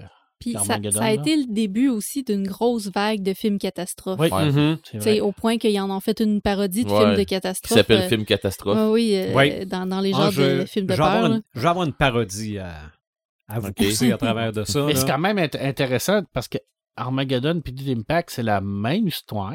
Mhm. T'as un astéroïde qui arrive sur la Ben, Terre c'est et qui ça. va faire péter tout le C'est monde. c'est que des fois, on dirait qu'il y a quelqu'un qui a vendu Ah. son idée à tous les studios. Ils ont tous dit non, mais ils l'ont tous un peu changé pour pas qu'ils reviennent. T'as deux Puis ça- équipes qui partent dans l'espace dans un vaisseau pour aller faire exploser l'astéroïde. Mhm. T'en as un qui est traité de façon ludique et complètement farfelu. Lui de Michael Bay. Ou ce que... C'est-tu Michael Bay qui a fait ça? Je pense que oui. Armageddon, je pense que hi, ça se peut. Ouais, qui fait tout péter avec des mitraillettes sur, la- sur l'astéroïde puis tout. Puis l'autre qui est traité beaucoup plus réaliste. Tu fait que t'as deux styles complètement différents. Puis ça fait deux, deux films qui ont pogné au box-office. Oui. Deux films différents. ouais, deux films complètement différents avec la même autre histoire. Pareil, Mhm. pareil, pareil, pareil, mais un traitement différent. 1974. Ouais. Le film Earthquake, qui devait s'appeler Ah. Tremblement de terre en français. Bon, Je me souviens d'avoir vu ça au cinépark avec c'est mes ça. parents, ça. ça aussi, c'était évidemment pour l'époque très, très épouvantable. Ouais. là. je veux dire, un tremblement de terre, tu peux pas rien faire contre ça. Euh, 1997, deux films. Euh, je pense qu'en français, ça devait s'appeler L'Enfer de Dante, là, mais c'est Dante's Peak Ouais. en anglais. Ouais. Et Volcan, Volca- Volcano. Avec Piggy Sprontman. C'est Ouais, ça. puis Volcano, c'est avec 1980. euh, Jimmy Lee. euh, Voyons. Curtis? Non, Non. non, c'est. euh, Voyons. Euh, euh, Tommy Lee. Euh, Pas, pas Tommy Lee. euh, Voyons, Colin. Hey, tu Ah. m'en poses une bonne, là. Marc, Ouais, Marc Jones. Two-Face dans Batman. Jones. Tommy Lee Jones. OK, Tommy Lee Jones. OK. Ouais. Euh, le jour d'après, c'est en 2004. Ça, c'est excellent, ça. Je pense Oui. que c'est le meilleur film des catastrophes que j'ai C'est vu. pas une adaptation, ça? Je pense, pense que, que c'est un roman. Ouais, Oui, hein? Ouais. à la base. Ouais. C'est avec euh, Euh, Dennis Quaid? Dennis Ouais. Quaid puis euh, Jake Gyllenhaal. Ouais, ça, j'ai trouvé que c'est vraiment dans C'est les vraiment meilleurs que j'ai lu, là, que j'ai vu. là. Euh, C'est ça, qui veut pas que son fils sorte, puis le Ouais. fils sort pareil, C'est une Hey, le monde, classification totale. ah oui, là. le monde qui Ouais. se. L'hélicoptère qui s'écrase, le gars qui débarque Ouais. puis qui, qui gèle sur place, là. Mhm. Mais Encore une fois, là, ce que j'aime là-dedans, c'est qu'on va au-delà des scènes, scènes d'action. Je veux dire, on a toute la partie socio-politique là-dedans avec le Mexique qui, Mais qui ouvre ses le- frontières. Puis, Puis, puis tout le, le, Ça, le euh, bout de. Voyons, ils sont, sont en Suisse ou en Norvège, je sais pas trop, là. Puis. euh, en Écosse, En Écosse, ouais, c'est Ouais. ça. Puis ils sont en train d'étudier. Puis là, euh, ça marche pas. Là, faut, faut qu'on avertisse du monde. là. Ouais, c'est vraiment c'est ça. C'est ça que j'aime souvent, moi, c'est qu'il qu'il y ait plus loin que- qu'Armageddon, là, qui nous Ouais. rien que des affaires d'action. là. Ouais, qu'est-ce qu'il faut qu'on fasse? Bon, OK, les États-Unis vont vous sauver. Ouais, Ah, ça. si ça arrive, qu'est-ce qu'on fait là, en tant que peuple? Je veux dire, on peut-tu on peut se réfugier dans le sud? On peut, je veux dire. Ah oui. ça, j'ai trouvé ça bien. On a remarqué que le Québec était dans la partie qui est mort les premiers. là. Ah ben là. Mais en même temps, je suis pas sûr qu'on est mort. On est tellement habitué au froid qu'il y en a une gang qui doit avoir survécu, certains. Probablement. On avait l'équipement. On Ah, c'est clair. oui, oui. En 2014, le film Pompéi, moi, ça me dit rien. Là, Ouais, mais ouais, je oui. pense que Ah, C'est un- Pompéi, c'est un euh, bon ouais. film. c'est ça. C'est ça une bonne dramatisation Ouais. là, de, de qu'est-ce qui serait arrivé Ben, il y, a- probablement. il y a eu un gros. ils ont viré ça en gros film. euh, tu sais, ils ont, ils ont romancé tout le tour. Ouais, ouais. Mhm. Ils ont fait une histoire de, de- une petite histoire autour de ça pour pas que ça soit rien qu'un un cataclysme. là. Mais moi, j'ai aimé le fait qu'ils partent de. euh, les gens qui ont été retrouvés, on- on la plupart ont été retrouvés de la, de la façon où ce qui, qui, qui, qui était là. Il y en a qui dormaient, Mm. il y en a qui mangeaient. euh, puis ils ont resté à cette position-là. Fait que, dans le fond, c'est qu'ils sont partis de ça pour savoir qu'est-ce que les gens faisaient avant cette catastrophe-là. J'ai trouvé ça intéressant de savoir ouais, qu'est-ce qu'on fait, qu'est-ce qu'il faisait ce peuple-là. C'est sûr que c'est romancé, comme Red dit. Mhm. Mhm. Tu sais, Il y a un petit peu d'amour là-dedans aussi. Ouais, tout ça, mais c'est- mais, euh, très Hollywood, là, mais euh, ça parle quand même d'une catastrophe majeure là, qui a marqué le, le- qui a marqué l'humanité. C'est intense, là. Mhm. T'es en train de manger, puis tout à coup, pouf, euh, t'es rendu de la cendre, là. On s'entend-tu que ça doit Ouais. être. C'est quelque chose. En 2000, de Perfect Storm, je Ouais. pense que c'est. C'est-tu le film avec George Clooney? Ouais, puis c'est tiré Ouais. d'un fait réel, ça me C'est ça. semble-t-il. C'est ça. Ça, t'es en mer, puis ça va pas bien. non. Les pêcheurs qui, euh, qui sont morts. Je pense que c'est tiré d'un fait réel. Oui, Ouais, il je me pense semble- que il oui. me semble que oui. Je pense que oui. Euh, en 1970, il y a un film qui s'appelle Airport. Je pense qu'en français, c'est aéroport, mais je suis pas sûr. Puis ça, Ça avait là. lancé la vague des films catastrophes en avion. C'est quoi, Parce il y a que un là, avion qui atterrit ben, sur l'aéroport? Non, il y, a un, a- il y a un avion qui est dans une tempête, puis on doit l'aider à atterrir Ah. à quelque part. Ce qui donne, dix ans plus tard, Y la parodie. dans l'avion? Y a-t-il un pilote dans l'avion? Parce que ça aussi, c'est un avion pris dans une, euh, dans une tempête. Ouais. Mais, comme, je, comme Marc disait tantôt pour ce qui est de Sharknado, c'est bourré de tata Ah. qui font des affaires de tata, puis toi, tu regardes ça, puis tu trouves ça bien tata. Tu sais, dans les genres de reprises, là, quand on parlait tout à l'heure, film catastrophe, il y a eu film d'ado, puis C'est ça, mais ça, c'est pas mal les Je premiers. pense que c'est le meilleur de toute la gang. Ah, Je c'est- euh, vraiment intense. Top là. Secret est pas pire. Oui, aussi. Top Secret est pas pire. Top puis Secret, il, La vache, là. C'est ça. il est Puis des, solide. Là. c'est- puis des pilotes en l'air, mais c'est toute la Ouais, même gang. C'est la même gang. toutes les mêmes Ouais, producteurs. National font ça. Lampoon, là, ils en ont fait Ouais, Ils en ont là, fait des pas pires. Euh, L'agent fait la farce. ça, Oui, c'est- il y en a oui, ça il y en a aussi, une c'est méchante eux autres. gang, là. Oui, c'était les frères Zucker, les producteurs de Ils ça. se sont amusés euh, ça. royalement. Bon, dans la liste, puis je passe vite sur celui-là, il y avait le film Contagion. Là. Puis c'est Ah, quand je suis ouais. tombé sur ce film-là, je me suis dit, oh, tabarouette, c'est vrai, les virus. J'en parle-tu ou j'en parle pas? Ouais, là? Ouais. ça, bon, OK, voilà, c'est dit. Mais je m'étais posé la question, puis j'ai vérifié, est-ce que l'attaque des tomates tueuses est une catastrophe naturelle dans le sens que les légumes se, Catastrophe. tournent contre, se retournent contre nous? Catastrophe cinématographique. Wow. Oui, non, ça c'est un fait. Mais non, c'est pas Mais- une catastrophe Ben, naturelle. j'ai un film pour toi comme ça d'abord. Si tu t'en vas chercher ce film-là, j'ai un film pour toi qui va devenir, euh, oui, qui deviendrait Parce un. que les, les tomates tueuses étaient en fait des tomates mutantes créées en laboratoire, donc c'est pas une catastrophe Mais je pense qu'on parle du même film. C'est-tu le film avec euh, où ce que les arbres veulent nous torcher là, avec le Ah, N. Shamanan? oui, là? oui. Non. Comment ça Ah, s'appelle, C'est ça? Ça, c'est euh, l'événement. L'événement, ouais, parce que les Ouais. arbres prennent leur revanche. Ben, où ce que c'est que l'air prend, moi, c'est ça. le- Ouais. le- les- OK, mais Ça, c'était euh, une autre affaire. quel film tu voulais dire? Et soudain, les monstres. OK. C'est très vieux. Puis c'est euh, dans le fond, c'est euh, les, les, les animaux. Tous les animaux, ils deviennent comme mutants. Ils vont grossir tout ça, puis ils décident de, de, de, de faire du ménage à travers l'humanité. là. OK. Fait que euh, genre ta, ta petite souris elle devient un rat gros de même, là. Tu sais, Mhm. qui, qui va devenir un rat, un rat qui fait comme euh, 10 pieds de long. hein. Et s'il y en a beaucoup, tu penses qu'il se passe quoi, là? tu sais? Ok. Fait que, imagine-toi donc les autres, les, les, les autres bébites qui sont plus. Mhm. fait que, tu sais, c'est- c'est une grosse affaire. euh, C'est c'est- je me souviens pas. de- Il me semble, il y a eu, il me semble qu'il y en a eu deux films de ça. Les monstres.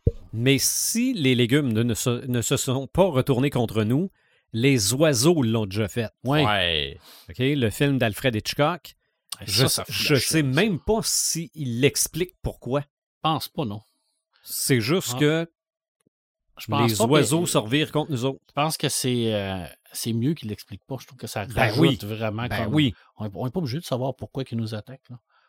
Rien que parce qu'on est des, des gros connards qui brisent leur euh, éco-société, mais en tout cas, bref. Oui. En Peut-être. 76, euh, et soudain les monstres. OK. Ah, Euh, Est-ce que Titanic est une catastrophe naturelle? ben, je voulais poser la question, Non. je l'avais. Ben, moi, je pense que non. Ben, je ne sais pas, je me dis, coudon, c'est pas, c'est pas l'iceberg qui a foncé sur eux autres, là. Non, c'est ça. Il était là, là.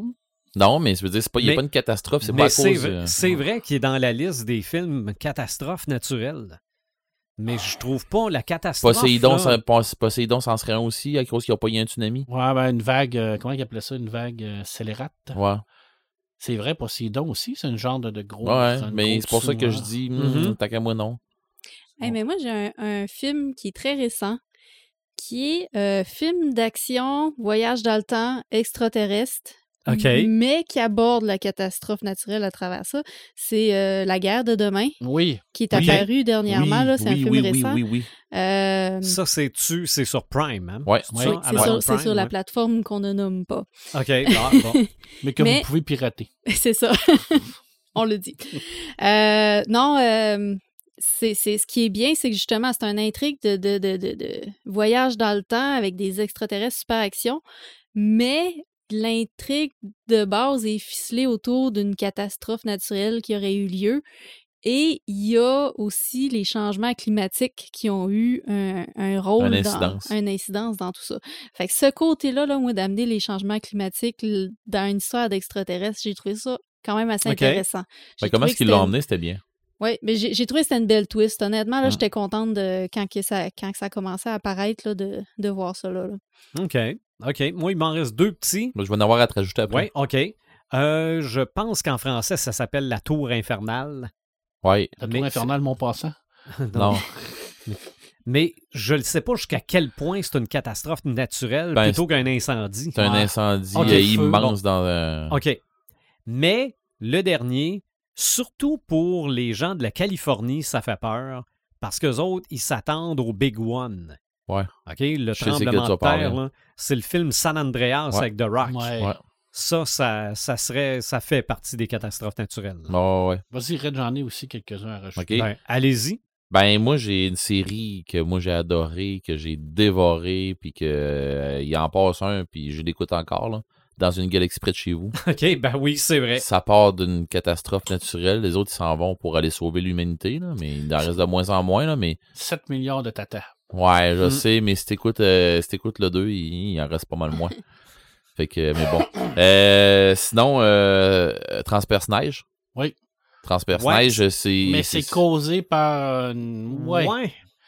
C'est les hommes qui ont envoyé une genre de fusée pour essayer de, de, de, contrer le réchauffement climatique, mais ça a fait de la glaciation.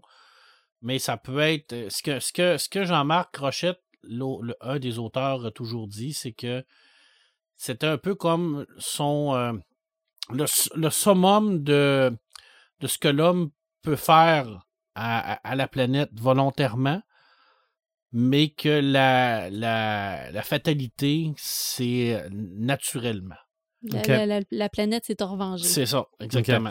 Au lieu de régler le problème, ben, ça a devenu une glaciation Mhm. euh, totale et T'as complète. reviré de sur l'autre Ça a sens. reviré de sur l'autre sens, puis euh, au lieu de la Ben, je pensais que ça pouvait être. Ben, en Ouais, ça pourrait. Ça, par- C'est ça une- pourrait. C'est une catastrophe naturelle Qui est accéléré par l'homme. ayant, ayant pour base un acte humain. Ouais, qui a dégénéré à cause d'un acte humain. là. Mais. Tu t'as sais, le réchauffement, t'as le réchauffement qui ont essayé de faire de quoi?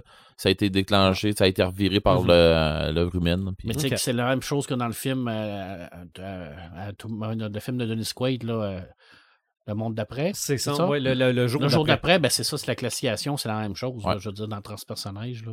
Ouais. Moi, j'ai le film de, de, de pompiers, là, Les Braves. Euh, comment ça s'appelle? Ah oui, euh, qui, sont dans des. Demain euh, les Braves ou en tout ah. cas, Courage les Braves. En tout cas, c'est des pompiers volontaires qui sont ben, des pompiers de, de feux de forêt Ouais. Qui sont pris dans un immense feu de forêt, puis ça, c'est une histoire vraie.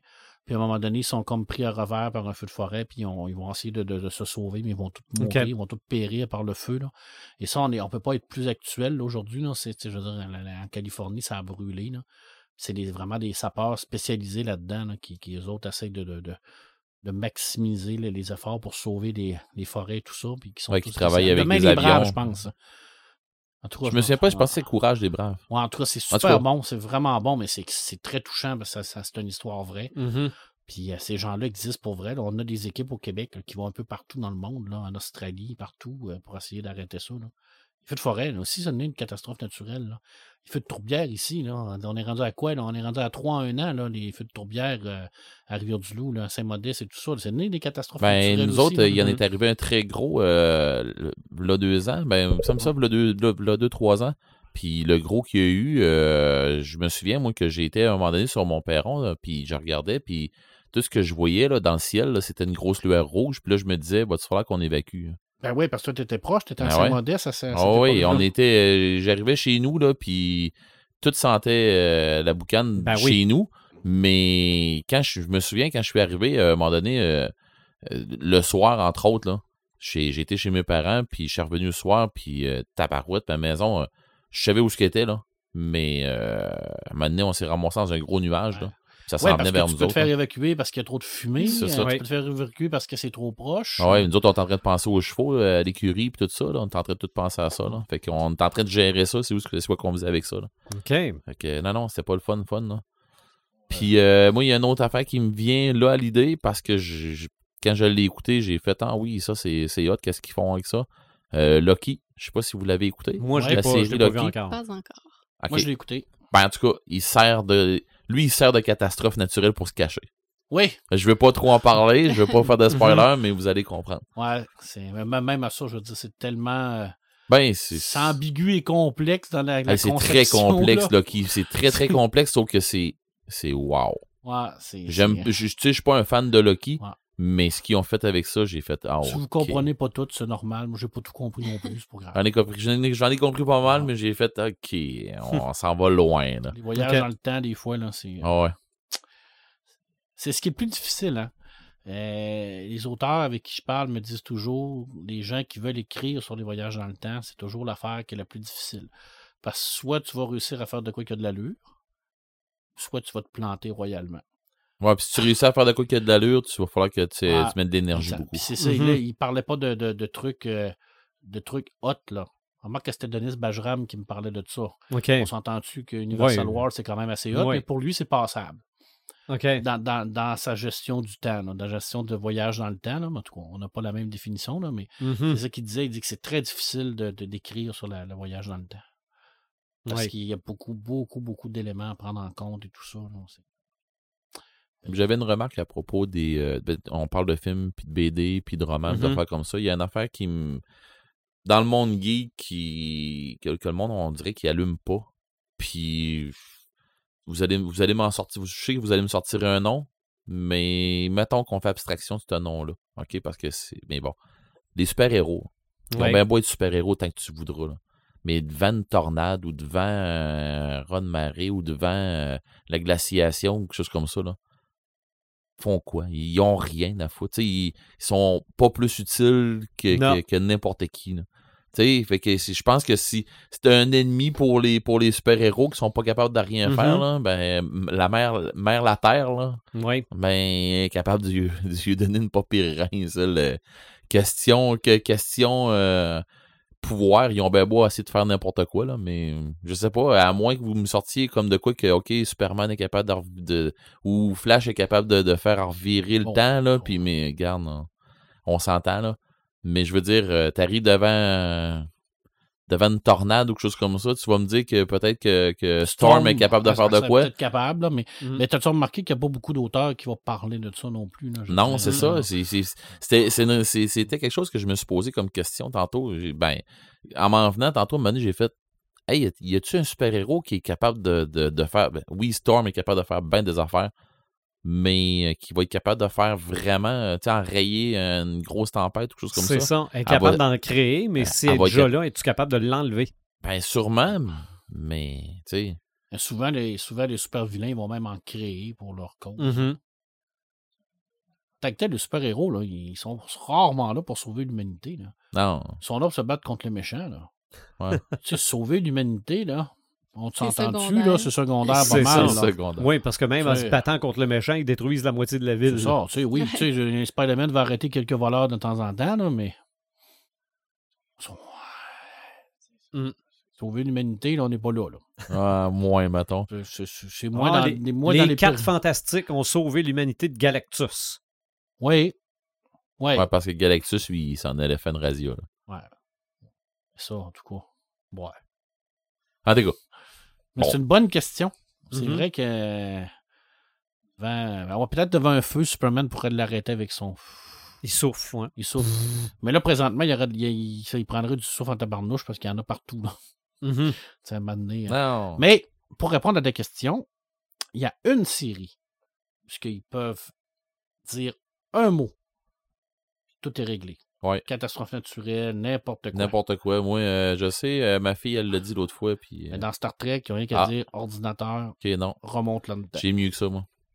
Hmm. Puis... C'est cool. Va. Mieux que Star Trek, Red? Ouais. OK? Ouais, ma fille, elle l'a sorti l'autre fois à la maison, puis elle dit... Là, j'ai dit, là, faudrait qu'elle me manie la marde à Pas le pouvoir cosmique. Non. Ma fille, elle dit, Pat, j'ai la solution. Je, j'ai dit, il faudrait qu'elle me manie la marde, arrête de nous tomber dessus, là. Ça serait... Je serais dû, là. Ben, elle dit, t'as juste à dire Jumanji. Ah, Ah, Voilà. hey, mais ça, Jumanji, ça, ré- ça créait de sérieuses catastrophes Ouais, mais là, Ah, c'est c'est weird. C'était intense en tabarnak. Oui, mais c'est quand même de sérieuses catastrophes tu parlais, de- tu parlais de films où ce que c'est qui sont créés, des fois, des trucs qui sont créés par l'homme, euh, Geostorm. J'ai Ouais. vu ça au cinéma, j'aurais peut-être pas dû voir ça au cinéma, là, mais bon. Euh, mais j'ai vu ça au cinéma, puis c'est des catastrophes naturelles, mais gérées par l'homme. OK. Mais, Ok. En Ils ont comme créé un immense satellite qui permet de contrôler la, Mhm. la température. OK. Mais ça vire mal. Ben, c'est sûr, parce qu'il y a quelqu'un Ouais. qui va dire Moi, je veux l'avoir pour moi, puis je C'est veux ça. montrer aux gens que je suis capable de contrôler le monde. c'est En ça. parlant de contrôler la météo, on n'a pas parlé de Il pleut des hamburgers? Ah, ben oui, c'est vrai. oh, c'est vrai. C'est vrai. C'est vrai. Mais ça, c'est créé par l'homme. Oui, Oui. ben, c'était une machine justement Ouais, qui servait à mais c'est contrôler la ça- météo. Ouais. Qui a, je sais pas pourquoi, Ça il y crée a eu un, bizarre... Un bug. un euh, quelque pas. chose qui était rentré dedans puis qui s'est mis à Ouais. jeter de la nourriture sur la terre. OK. Alors, Ça devrait exister, ça. Ça devrait exister, mais ça finissait pas si bien que ça. Ah. Ben, le- film finissait bien, mais Ouais, tu sais, ouais. la, la- Ouais. la situation s'en allait. Ouais, A c'est Ça, des- dégé- dégénéré. ça dégénère. ça C'est ça. dégénérait vite. Mais. Dans, dans le monde du jeu, Hey, dans, catastrophe dans le naturelle. monde, dans le monde du jeu, là, pour vrai, là, j'ai, j'ai cherché, j'ai cherché, euh, pas un peu. Là. Euh, dans les jeux vidéo, c'est sûr que la majorité des jeux vidéo vont se virer vers les jeux de survie, des affaires comme ça, puis c'est dû à cause d'une catastrophe, quelque chose comme ça. Puis la majorité du temps, c'est tout le temps à- en rapport avec du post-nucléaire ou des affaires comme ça. Tu sais, il y a The Stranding que je suis pas certain exactement, j'ai pas joué au jeu, mais je suis pas certain de qu'est-ce qui pourquoi que ça s'est que, que on est rendu où on en est rendu dans ce jeu-là. Euh, fait que c'est pour ça que je sais pas si ça n'est une catastrophe naturelle. Fait que excusez-moi pour les gamers qui pensent que oui, The Stranding, ça devrait être là-dedans. Ben, ça se pourrait. Lequel? mais- The Stranding. euh, avec euh, mon Dieu, le gars, il joue. euh, ils ont pris la, la même face que le, le- le gars qui joue dans euh, The Walking Dead. Là. OK, ah, oui, Norman oui. Ouais, c'est ça. Fait que euh, c'est- paraîtrait que ça rapporte une catastrophe nuclé- nu- euh, pas nucléaire, mais une catastrophe euh, écologique, mais je sais pas c'est quoi. Et je suis pas certain exactement. Euh, c'est Death Stranding, je pense. OK. En tout cas. Euh, anyway, dans les films, dans, pas dans les films, mais dans les jeux que j'ai vus puis que j'ai pu euh, ou essayer, ou je suis comme ça, dans les SimCity, tu sais, tu peux, euh, tu peux virer euh, dans ta ville à gérer des catastrophes nucléaires, nuclé- pas nucléaires, j'ai rien que nucléaire dans la tête, mais des, ca- des catastrophes euh, naturelles, euh, tu sais, des cataclysmes, ça fait comme ça, qui vont être gérés, du genre un, feu, un feu de forêt, comme tu disais, mais un incendie de la ville au complet, ou ça va être, je sais pas moi là, une tornade, euh, un tremblement de terre, des affaires comme ça, que puis là, faut que tu gères euh, dans ta ville, faut que tu gères ça. Et ça, c'est peut-être assez, euh, assez élevé. J'ai pas, je me suis jamais rendu avec euh, cette option-là, mais d'avoir ça. Euh, mais moi, quand que ça virait en petit village, j'ai trouvé que c'était assez. Mais là, c'est-à-dire que tu pouvais toi-même lancer des catastrophes dans ta ville. Ben, c'est parce que tu peux, tu peux mettre l'option d'avoir des catastrophes. Ah, OK, puis il arrive comme ça au hasard. C'est ça. Ok. Je pense qu'il y a même aussi des aliens que tu Ok. peux avoir à travers. là. Ben, tu sais, des, des extraterrestres qui débarquent là. Ça va Godzilla qui débarque? Ben, probablement, là. Mais, euh, tu sais. Mais c'est- des extraterrestres qui débarquent, c'est une catastrophe naturelle? Ben, oui, c'est pas géré par. Tu vois, moi, en tout cas. mettons. Euh, ben, Mars attaque, ça, en tout cas. Euh, rendu là. Euh, Puis, euh, il y a un jeu que j'ai vu, euh, des, des, des previews, j'ai vu du, du gameplay de ça. Puis là, je me suis dit, OK, ça, c'est un jeu de catastrophe, de, je manquais de dire encore nucléaire, hein, de catastrophe euh, naturelle. Euh, Disaster Report. OK. Euh, Je crois, je sais pas combien il y en a. Moi, j'ai vu des, des, des trucs sur le 4. Euh, dans le fond, euh, c'est vraiment comme quelqu'un qui va faire des reportages de faire comme ça, mais dans euh, à travers de, de, désastres naturels qu'il va savoir passer, je l'ai eu. Euh, des désastres qu'il va savoir passer, puis tu sais, c'est comme, euh, je pense que c'est dans le coin de Tokyo, quelque chose comme ça, puis à un moment donné, ben t'es le héros, puis t'arrives pour t'en aller dans une rue, puis il y a un building qui te tombe d'en face, hein, tu sais, qui tombe en avant de toi, puis tu sais, c'est toutes des affaires comme ça, euh, c'est tout des trucs qui vont se passer dans une ville, mais pendant une catastrophe. Fait que c'est le dans les jeux vidéo, c'est ce que j'ai trouvé qui, qui fitait le plus question catastrophe. Euh, mais je me suis plus et- j'ai été plus vers euh, les, les grandeurs nature euh, pas médiévales, mais post-apocalyptiques. Euh, moi, il y en a un là-dedans que j'ai fait qui s'appelait Utopia, qui était, euh, qui était, qui avait été euh, réalisé par des, euh, des amis. Puis je me souviens qu'on on avait comme euh, genre des, des, des zones où il était, euh, qu'il y avait moins de pollution, puis moins de trucs comme ça, fait qu'on était capable d'enlever nos masques puis tout. Puis quand il fallait qu'on aille euh, faire, euh, mettons, ch- chercher des, des, provisions, euh, chercher de quoi pour réparer, euh, pour, pour être capable de, sortir de, de, telle ou telle problématique. Ou euh, quand il fallait aller chercher des médicaments, ben là, il fallait faire une sortie. Puis là, ben, il y avait des mutants, fait qu'on avait comme des, barrières, tout ça, mais passer cette barrière-là, ça nous prenait un masque. Fait que ça te prenait de quoi dans, dans face pour respirer, ça te prenait des, lunettes, ou tu si tu te faisais enlever ton masque, tu pouvais avoir des, des mutations qui allaient arriver, des affaires comme ça, mais tout, tout le GN, dans le fond, ça part avec une histoire que, euh, dans le fond, il y a eu des catastrophes qui se sont empilées une par-dessus l'autre à cause de de réchauffement, à cause de, à cause de, à cause de. Fait qu'à un moment donné, ben là, euh, euh, une fois que toutes les, catastrophes sont parties, ben il s'est passé quoi avec ça? Ils ont mixé, euh, eux autres là, avec le, nucléaire, que ça a tout pété. Fait que, bien entendu, à un moment donné, euh, le nucléaire qui pète à travers de- des- autres catastrophes, puis les autres, ben, ils ont ajusté que il y a eu une découverte qui a été faite qui était la magie, puis là, ça, à partir de là, ça, a dégénéré total. Fait que là, la mutation, elle embarque encore plus. Puis là, ben, il y avait des, zones tampons, il y avait des, des- trucs qui ont rapport avec la magie un peu à travers de ça, mais ça part tout d'une catastrophe euh, naturelle qui, a dégénéré pendant cette grandeur nature-là. Tu sais, on, on a vécu un peu sur le qui-vive à savoir, OK, euh, c'est c'est- c'est- c'est un, un GN de survie, plus qu'un qu'un grandeur nature médiévale comme je suis habitué de faire. Mhm. Fait que, tu sais, où est-ce que t'as euh, tout le monde qui sont habillés euh, avec des manteaux de cuir, puis des masques d'en face, puis tu sais, des affaires comme ça, où est-ce que c'est- ça, on dirait plus un grandeur nature à la Mad Max. Ça Ok. ressemblait plus à une affaire comme ça. Euh, fait que ça, c'était vraiment le fun. Puis je sais qu'il y en a un autre grandeur nature dans le coin de Québec qui, joue, qui s'appelle Engrenage. Euh, une de mes amies est là-dedans, dans l'organisation de ça. Puis euh, dans le fond, c'est un peu le même principe. C'est un genre de GN post-apocalyptique qui part encore avec des, désastres, des, des gros cataclysmes, des affaires comme ça qui sont arrivés. Puis les autres, ils vont partir avec euh, un peu cette idée-là, avec des, un peu un grandeur nature de survie, mais qui va avoir encore eu des mutations, puis euh, des gènes qui vont avoir changé, puis des affaires comme ça. Là. Fait que, c'est pour mettre une petite touche que ça soit pas rien que du, euh, du- de la survie entre humains, là, qu'ils ont, ils ont fait des, des, des, petits twists, des affaires comme ça, là, mais avec des animaux, du monde, qui est un petit peu comme l'île du docteur Moreau, un peu dans ce style-là. Là. Fait que, non, ils ont fait de quoi de pas pire avec ça aussi. Mhm. Mais tu sais, dans, dans les jeux, là, honnête, là, c'est dur en tabarouette de, de sortir quelque chose en rapport. Mon segment est très pas long aujourd'hui parce que sortir Mais des. T'as quand même parlé pendant le podcast un peu, là. Euh, Moi, j'en ai un, Red. si tu me permets. Vas-y, vas-y. C'est rare que j'intervienne dans ton segment parce que les jeux, c'est pas. euh, Ben non, Mais mais, vas-y. j'en- ai un, J'interviens souvent dans le tien. un, jeu de, un jeu de rôle Ah qui oui. est mon jeu de rôle favori, Oui. qui est Rift. Ah oui. Rift, qui était euh, à la base, euh, quand le chaos s'est installé, euh, Rift s'est basé sur ce qu'on appelle les Lenine, les lignes d'énergie. Euh, des lignes d'énergie qui se promènent un peu partout dans, dans la planète. D'ailleurs, c'est documenté. Il y en a vraiment des gens Mhm. qui pensent qu'il y a des lignes d'énergie qui passent un peu partout. Et dans ce monde-là, à un moment donné, il y a, il y a eu euh, beaucoup de morts en même temps. là. Je veux dire, pour une raison X. là. Et puis, ça a fait ex- exploser les lignes d'énergie.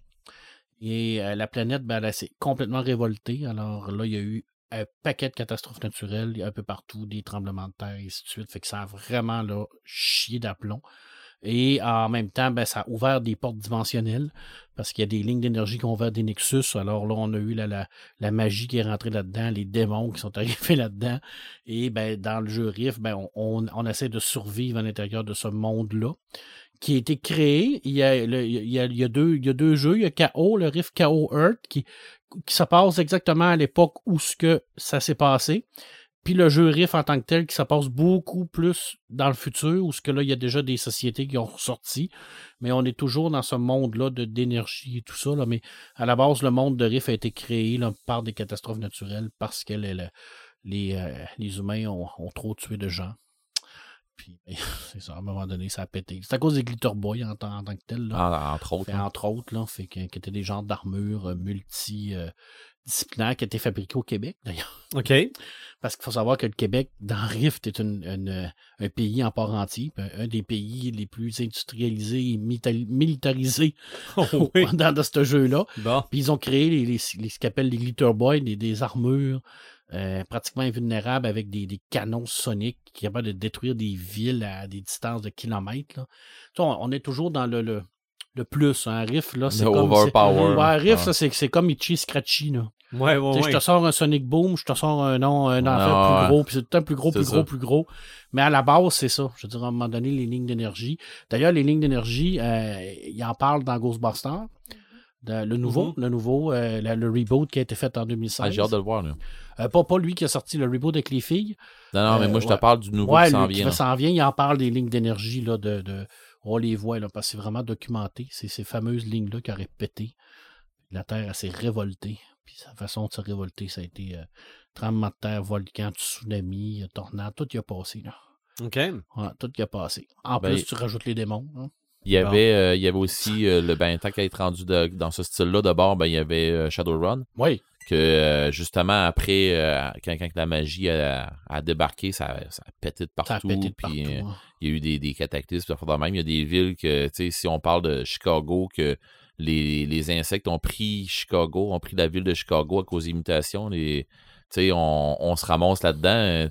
T'arrives à Chicago où que les insectes, ils, ils grimpent après les buildings. C'est pas des insectes, c'est une fourmi, une fourmi de 40 pieds, là, tu sais.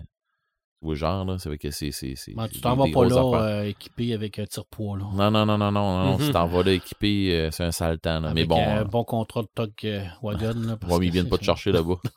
fait que, à moins, ça, ça À moins, dépend. à moins que tu payes. Si t'as le super platinium, peut-être. Mais bon. Euh, sinon, il y avait. Je me souviens, euh, ça fait longtemps de ça. Puis je sais même pas s'il existe encore le jeu. Euh, ça fait très longtemps que je me suis fait parler de ça. Puis ça m'a resté dans la tête ce, ce- ce style de, de jeu de plateau-là. Qui s'appelait Tribe 8. Puis dans le fond, ben, dans le fond, Tribe, la tribu, la, huitième tribu. Mais justement, la, la- il est arrivé des trucs, c'est comme post-apocalyptique. Il est arrivé euh, des trucs, je me souviens pas exactement, c'est pour ça que je n'ai pas parlé. Fait, je me souviens pas exactement c'est quoi le cataclysme qui est arrivé, mais euh, l'humanité s'est comme regroupée en, en plusieurs tribus, puis avec euh, des, des, des capacités différentes, qui, qui, qui sont bons dans ci, sont bons dans ça. Puis, euh, tu sais, c'est- un peu encore là du style Mad Max, là, com- comment c'est joué.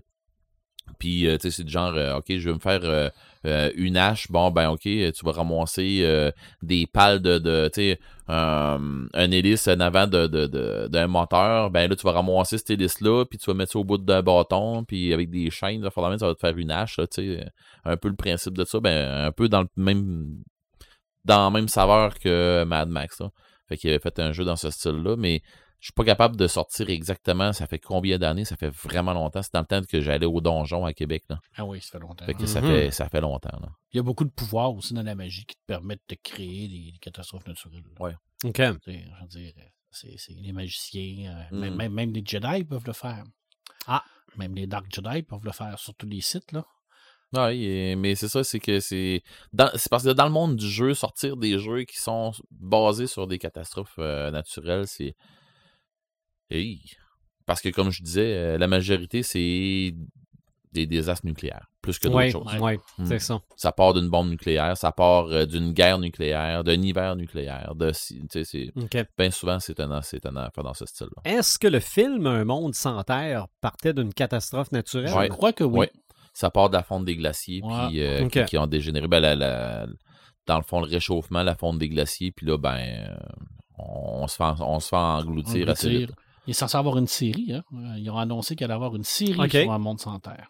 Pour, Ah. vrai, euh, Ouais. pour vrai, il y a bien du monde qui, qui ont. Bon, ça, c'était qui dans ont- les- Je suis d'accord avec toi. Je sais ce que tu vas dire. là, que- Il y a beaucoup de monde qui chiale sur ce film-là. Puis il y a beaucoup de monde qui vont, qui vont cracher dessus. Mais Ben, honnête, en fait, on devait pas être prêt quand il est sorti. C'est ça. peut-être. C'est ça. Parce que pour Ben- vrai, là, moi, j'ai trouvé ça super bon. Puis, OK, oui, les méchants sont. C'était- C'était à l'époque où il y a eu un genre de back. euh, comment t'appelles ça Un back. euh, Flash ou un Backlash. backlash sur Kevin Costner. Parce Ouais. que Kevin Costner revenait de son euh, film euh, Il euh, danse avec Il les danse loups. avec les loups. On le voyait plus dans des styles de rôle comme ça. Puis là, il est arrivé avec ça. Il est arrivé avec Postman. Il a changé un peu de style. Puis là, il y a comme eu un genre de, de, de, de, de mouvement pour dire ses poches. Ben, moi, pour vrai. euh, Puis beaucoup de monde l'ont même pas vu, puis on dit c'est poche. Aujourd'hui, on a encore ce- on, on- on subit encore les conséquences de tout C'est ça. ça.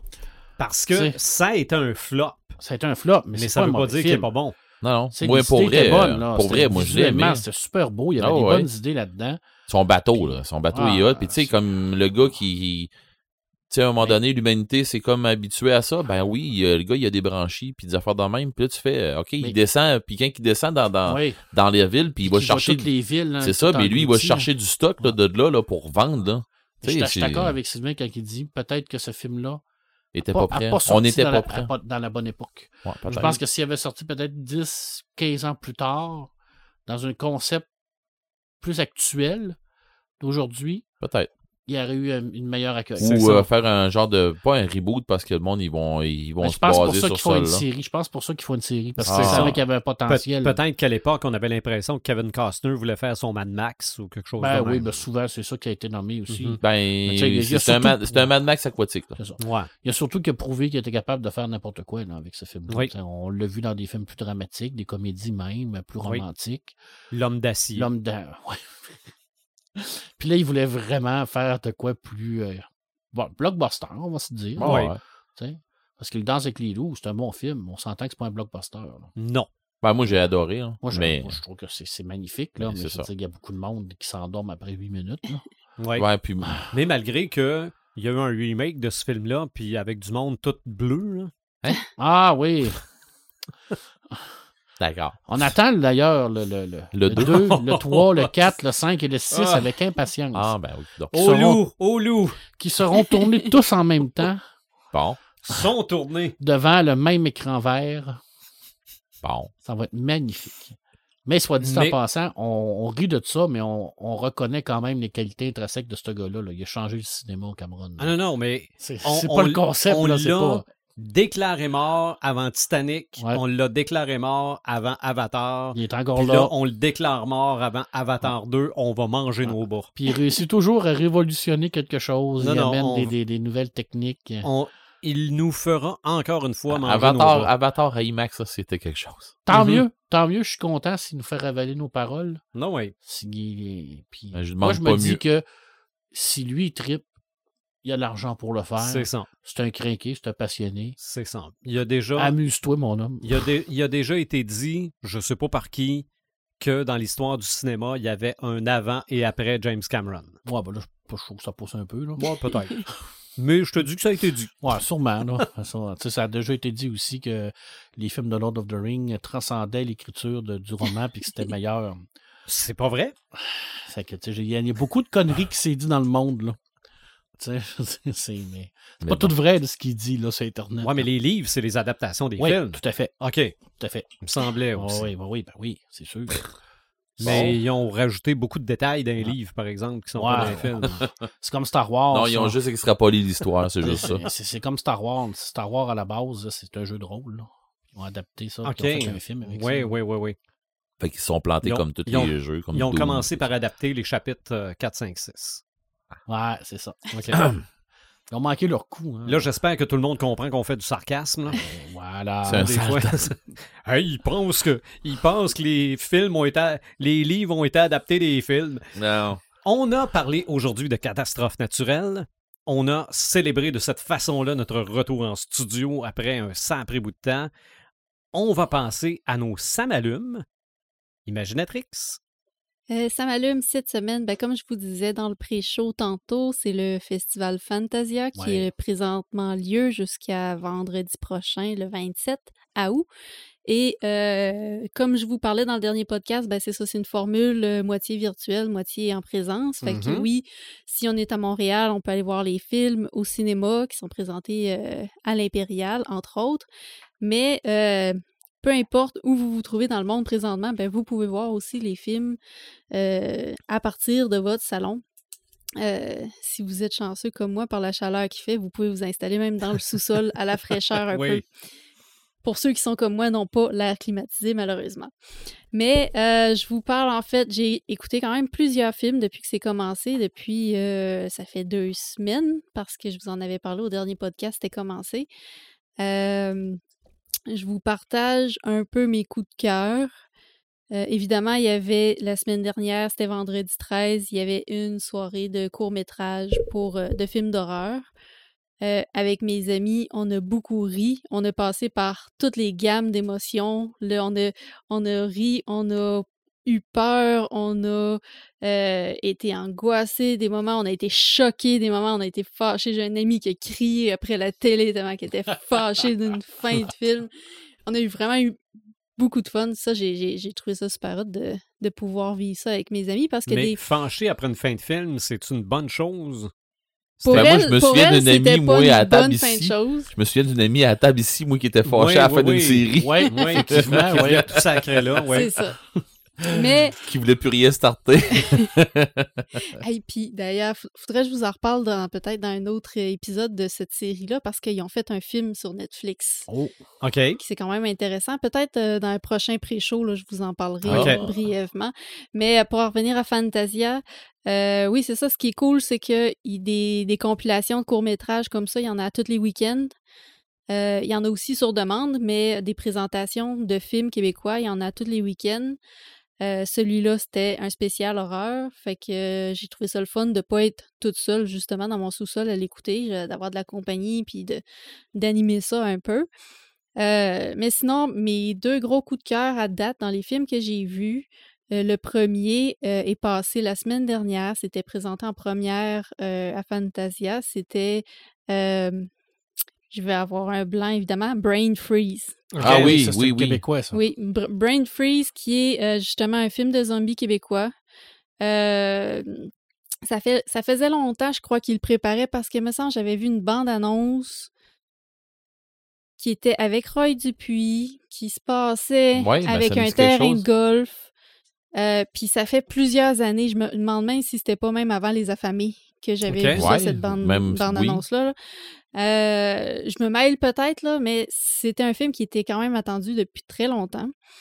Euh, honnêtement, là, tu trouves de tout ce que tu peux trouver dans un film de zombies, tu le retrouves dans ce film-là.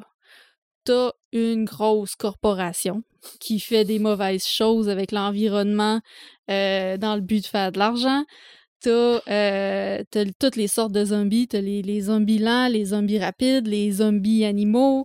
T'as euh, les, les, les, les commandos d'élite qui viennent éradiquer la menace. Euh, on, on- on va vraiment dans, dans tous les côtés avec ce film-là, puis je trouve ça vraiment bien fait. Et Puis les commandos d'élite, ça doit pas être toutes des, euh, des subtils. non, mais c'est comme deux, deux jeunes femmes, deux jumelles là, qui se ressemblent beaucoup, là, qui se des clones. Euh, qui viennent puis qui tirent sur tout. Là. OK. Euh, c'est vraiment, on va dans, dans le épique. Il y a une bonne histoire aussi. Tu sais, ce que, ce que j'aime de ce film-là, c'est qu'il y a un bon scénario en arrière de ça. C'est pas juste mettre des zombies pour mettre des zombies, mettre des effets spéciaux pour mettre des effets spéciaux. Mhm. Euh, vraiment une bonne histoire. Puis, dans le fond, en gros, là, c'est pour vous donner la prémisse, là, c'est un, un île cossue qui est comme à Montréal, qui est comme une île fictive, là, où c'est juste des, des personnes très riches qui habitent sur cette île, c- cette île-là. Et euh, le club de golf de l'île décide que eux, pour faire encore plus d'argent, ben, ils vont offrir le golf à l'année. Fait qu'ils mettent des produits, des engrais chimiques sur le terrain de golf pour euh, faire fondre la neige puis avoir du gazon vert à l'année. C'est vraiment ça la prémisse. Bon. Et évidemment, ça s'écoule dans les eaux. Les gens de l'île boivent l'eau, vont se transformer en zombies. Mais on jurerait un film d'horreur des années 80 ou- mais, ou, de trauma. mais qui a rien à voir avec ça non plus. Mhm. Ben, C'est le genre d'idée que quelqu'un pourrait vraiment avoir. Là. Des, des zombies, des zombies plantes aussi, parce que là, vu que c'est des Ah, affaires bon. d'engrais chimiques, les zombies sont un peu euh, des deviennent des végétaux en quelque sorte. Fait on va dans, dans l'absurde extrême, mais avec quand même un bon scénario qui se tient super bien. Mhm. Fait que moi, selon moi, là, ça fait un, un très bon film. OK. Puis sinon, mon deuxième coup de cœur euh, que j'ai écouté cet après-midi avant de venir au podcast, c'est euh, un autre film d'horreur qui s'appelle Frank and Z. Euh, film euh, d'animation de marionnettes, d'horreur, extrêmement gore. Ah oui. Faut que vous alliez voir ça. Honnêtement, là, il est encore disponible. Il est disponible sur demande jusqu'au 27 août, jusqu'à vendredi prochain. Vous pouvez aller voir ça. Si vous voulez juste voir ce film-là, c'est 8 Puis, écoute, on a des effets spéciaux alimentaires à côté là-dedans. C'était du bonbon, toute la ligne, là. mais c'est du gros gore, là, des marionnettes là, avec du, du- de l'hémoglobine à côté. On voit de tout, là, le, le sirop de maïs, le jus de tomate, la sauce tomate. Il y a même, il y avait même un- une scène, je l'ai reculé comme trois fois juste pour être sûr. C'était vraiment ça. J'avais vu un melon d'eau pour remplacer une tête qui se fait écraser.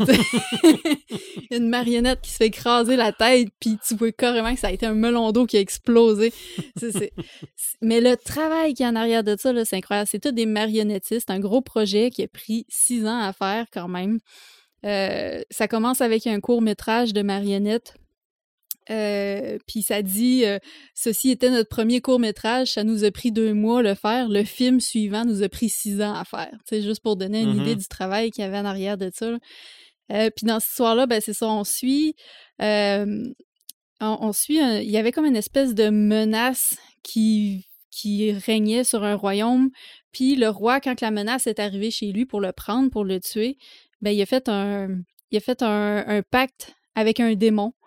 Puis le démon, il a dit Ok, je vais te donner les armes pour te battre, mais quand tu vas mourir, le jour où tu vas mourir, tout ton peuple va mourir dans un bain de sang immense. Mhm. Fait que là, évidemment, ça, c'est comme l'intro. On est rendu là. Le roi, il meurt, évidemment. Là, les gens s'attendent qu'il va y avoir un bain de sang. Puis, dans le château du monstre là, qui, qui combattait au début, il y a deux créatures qui ont survécu. Il y a euh, Frank, qui est en fait une créature style Frankenstein, euh, le monstre de Frankenstein. Et il y a Z, qui est un, qui est un Z, qui est un zombie. Ouais. Euh, ils vivent ensemble, ils sont comme euh, ils, ils dépendent de l'un de l'autre. Il y en a un qui nourrit un, puis l'autre, ben, il branche l'autre quand que- il a besoin de se recharger sa batterie. Puis, puis c'est ça. éventuellement, ben, les villageois vont savoir qu'ils sont encore dans le château du monstre. Ils vont voir que la prophétie pourrait se réaliser. Ils vont aller se mettre à les attaquer. Et puis là, c'est là que la marde elle pogne. Puis la scène finale, c'est genre une demi-heure de combat sanglant, de sang qui revole tout bas, tout côté. Euh, c'est en anglais, c'est pas très difficile à comprendre, là, surtout Ouais. cette scène-là. Là, c'est juste des gens qui crient puis qui grognent. C'est ça, ouais. c'est non-stop. Vraiment, vraiment un bon film. Allez voir ça euh, sur le site du, du festival Fantasia, euh, Frank and Z. Puis euh, c'est ça, vous pouvez le louer encore pour une semaine là, jusqu'à vendredi le 27. Mais ça revient à ce que je disais au début. Tu vois des affaires, euh, des affaires sanglantes de même dans la vraie vie. C'était peur, hein? C'est pas le fun. Mais, quand, mais quand on voit ça là-dedans, c'est libérateur. Ma, ma grand-mère, elle, elle- elle voyait, euh, l'étrange l'étrange Noël de Monsieur Jack, puis elle trouvait ça épouvantable. Mais ça, là, c'est comme. C'est comme 100 fois pire, là. c'est au niveau du visuel, là. C'est incroyable. Donc, un, un 8 bien investi. Oui, ouais, ben, c'est ça. Moi, ça venait avec la, la passe du festival qui donne accès à tous les films. Fait que, puis ça, en plus, c'est un film sur demande. Fait que tu, tu l'écoutes quand tu veux, euh, au moment où ça t'adonne. Puis. Fait que Ok. c'est à, c'est à Festival voir. Fantasia. hein? Oui. OK. Paperman? Hey, aujourd'hui, on est le 20 août mille- 2021. Oui. On est retour dans le studio. Mhm. Le 20 août 1890, On n'était pas là. on n'était pas là. Mais il y a quelqu'un qui venait au monde, par exemple. La journée même qu'on retourne en studio, mais plusieurs années avant, c'était la naissance de Lovecraft. OK. Alors, tout est dans tout. C'est un signe. C'est un Ouais. signe. c'est sûr. Alors, euh, vous ne saviez pas, là, mais on avait l'aura de Lovecraft aujourd'hui. Maintenant, je vais vous casser tout ça avec, euh, pas un samétain, mais un samatriste. Parce que hier, le 19 août, euh, Raoul Gauvin, qui est un grand scénariste de BD, euh, Tunique Bleue, Samy, Cédric, Les Psy, Pierre Tombal, Raoul Gauvin, C'est du stock que tu nous as déjà jasé 50 beaucoup, là. millions d'albums vendus dans le monde dans sa carrière. C'était le scénariste attitré chez Dupuis. C'était un grand monsieur, un gentil monsieur, un humaniste, quelqu'un qui aimait tout le monde, euh, est décédé hier. Alors, c'est une immense perte au niveau de la bande dessinée franco-belge, mais en même temps, il laisse derrière lui une œuvre extraordinaire d'une littérature BD euh, drôle, touchante en même temps, mais historique, parce qu'il est unique bleu, c'est tout ça en même temps. Euh, il y a tout le côté histoire, il y a tout le côté drôle, euh, il y a tout le côté touchant également, parce que la relation entre Chesterfield et Blotch est super bien dé- définie. Euh, C'était le scénariste, le monsieur, le gars qui, écrivait n'importe quoi, les femmes en blanc dans l'univers des, des, euh, le- de- des infirmiers, des infirmières, Cédric au niveau des relations des, des- des- des jeunes garçons avec la famille, Pierre Tombal, toute la relation avec la mort. C'est une immense perte. Puis je disais aujourd'hui, euh, pendant ma chronique, que la meilleure façon de rendre hommage à Raoul Gauvin, c'est de- le lire. Ben oui. Puis, euh, il y a tellement d'histoires qu'il a écrit qu'on pourrait lire jusqu'à la fin de notre propre vie, puis on n'aurait pas tout lu. Alors oui, c'est une immense perte, mais en même temps, il laisse tellement une œuvre incroyable en arrière, Mhm. en- en arrière de lui que on merci, merci. Puis on, on peut continuer à le lire. Puis il était drôle, le monsieur était drôle. Il y a- il y avait vraiment cette euh, facilité de d'écrire. euh, et puis il y avait cette facilité à, rendre tout simple et naturel dans son écriture. Alors, c'est un grand. Euh, Pour moi, il, fait partie des grands au même titre que Franquin, au même titre que Goscinny. C'est des gens qui ont été là toute leur vie, qui nous ont bercé de leur histoire toute notre jeunesse.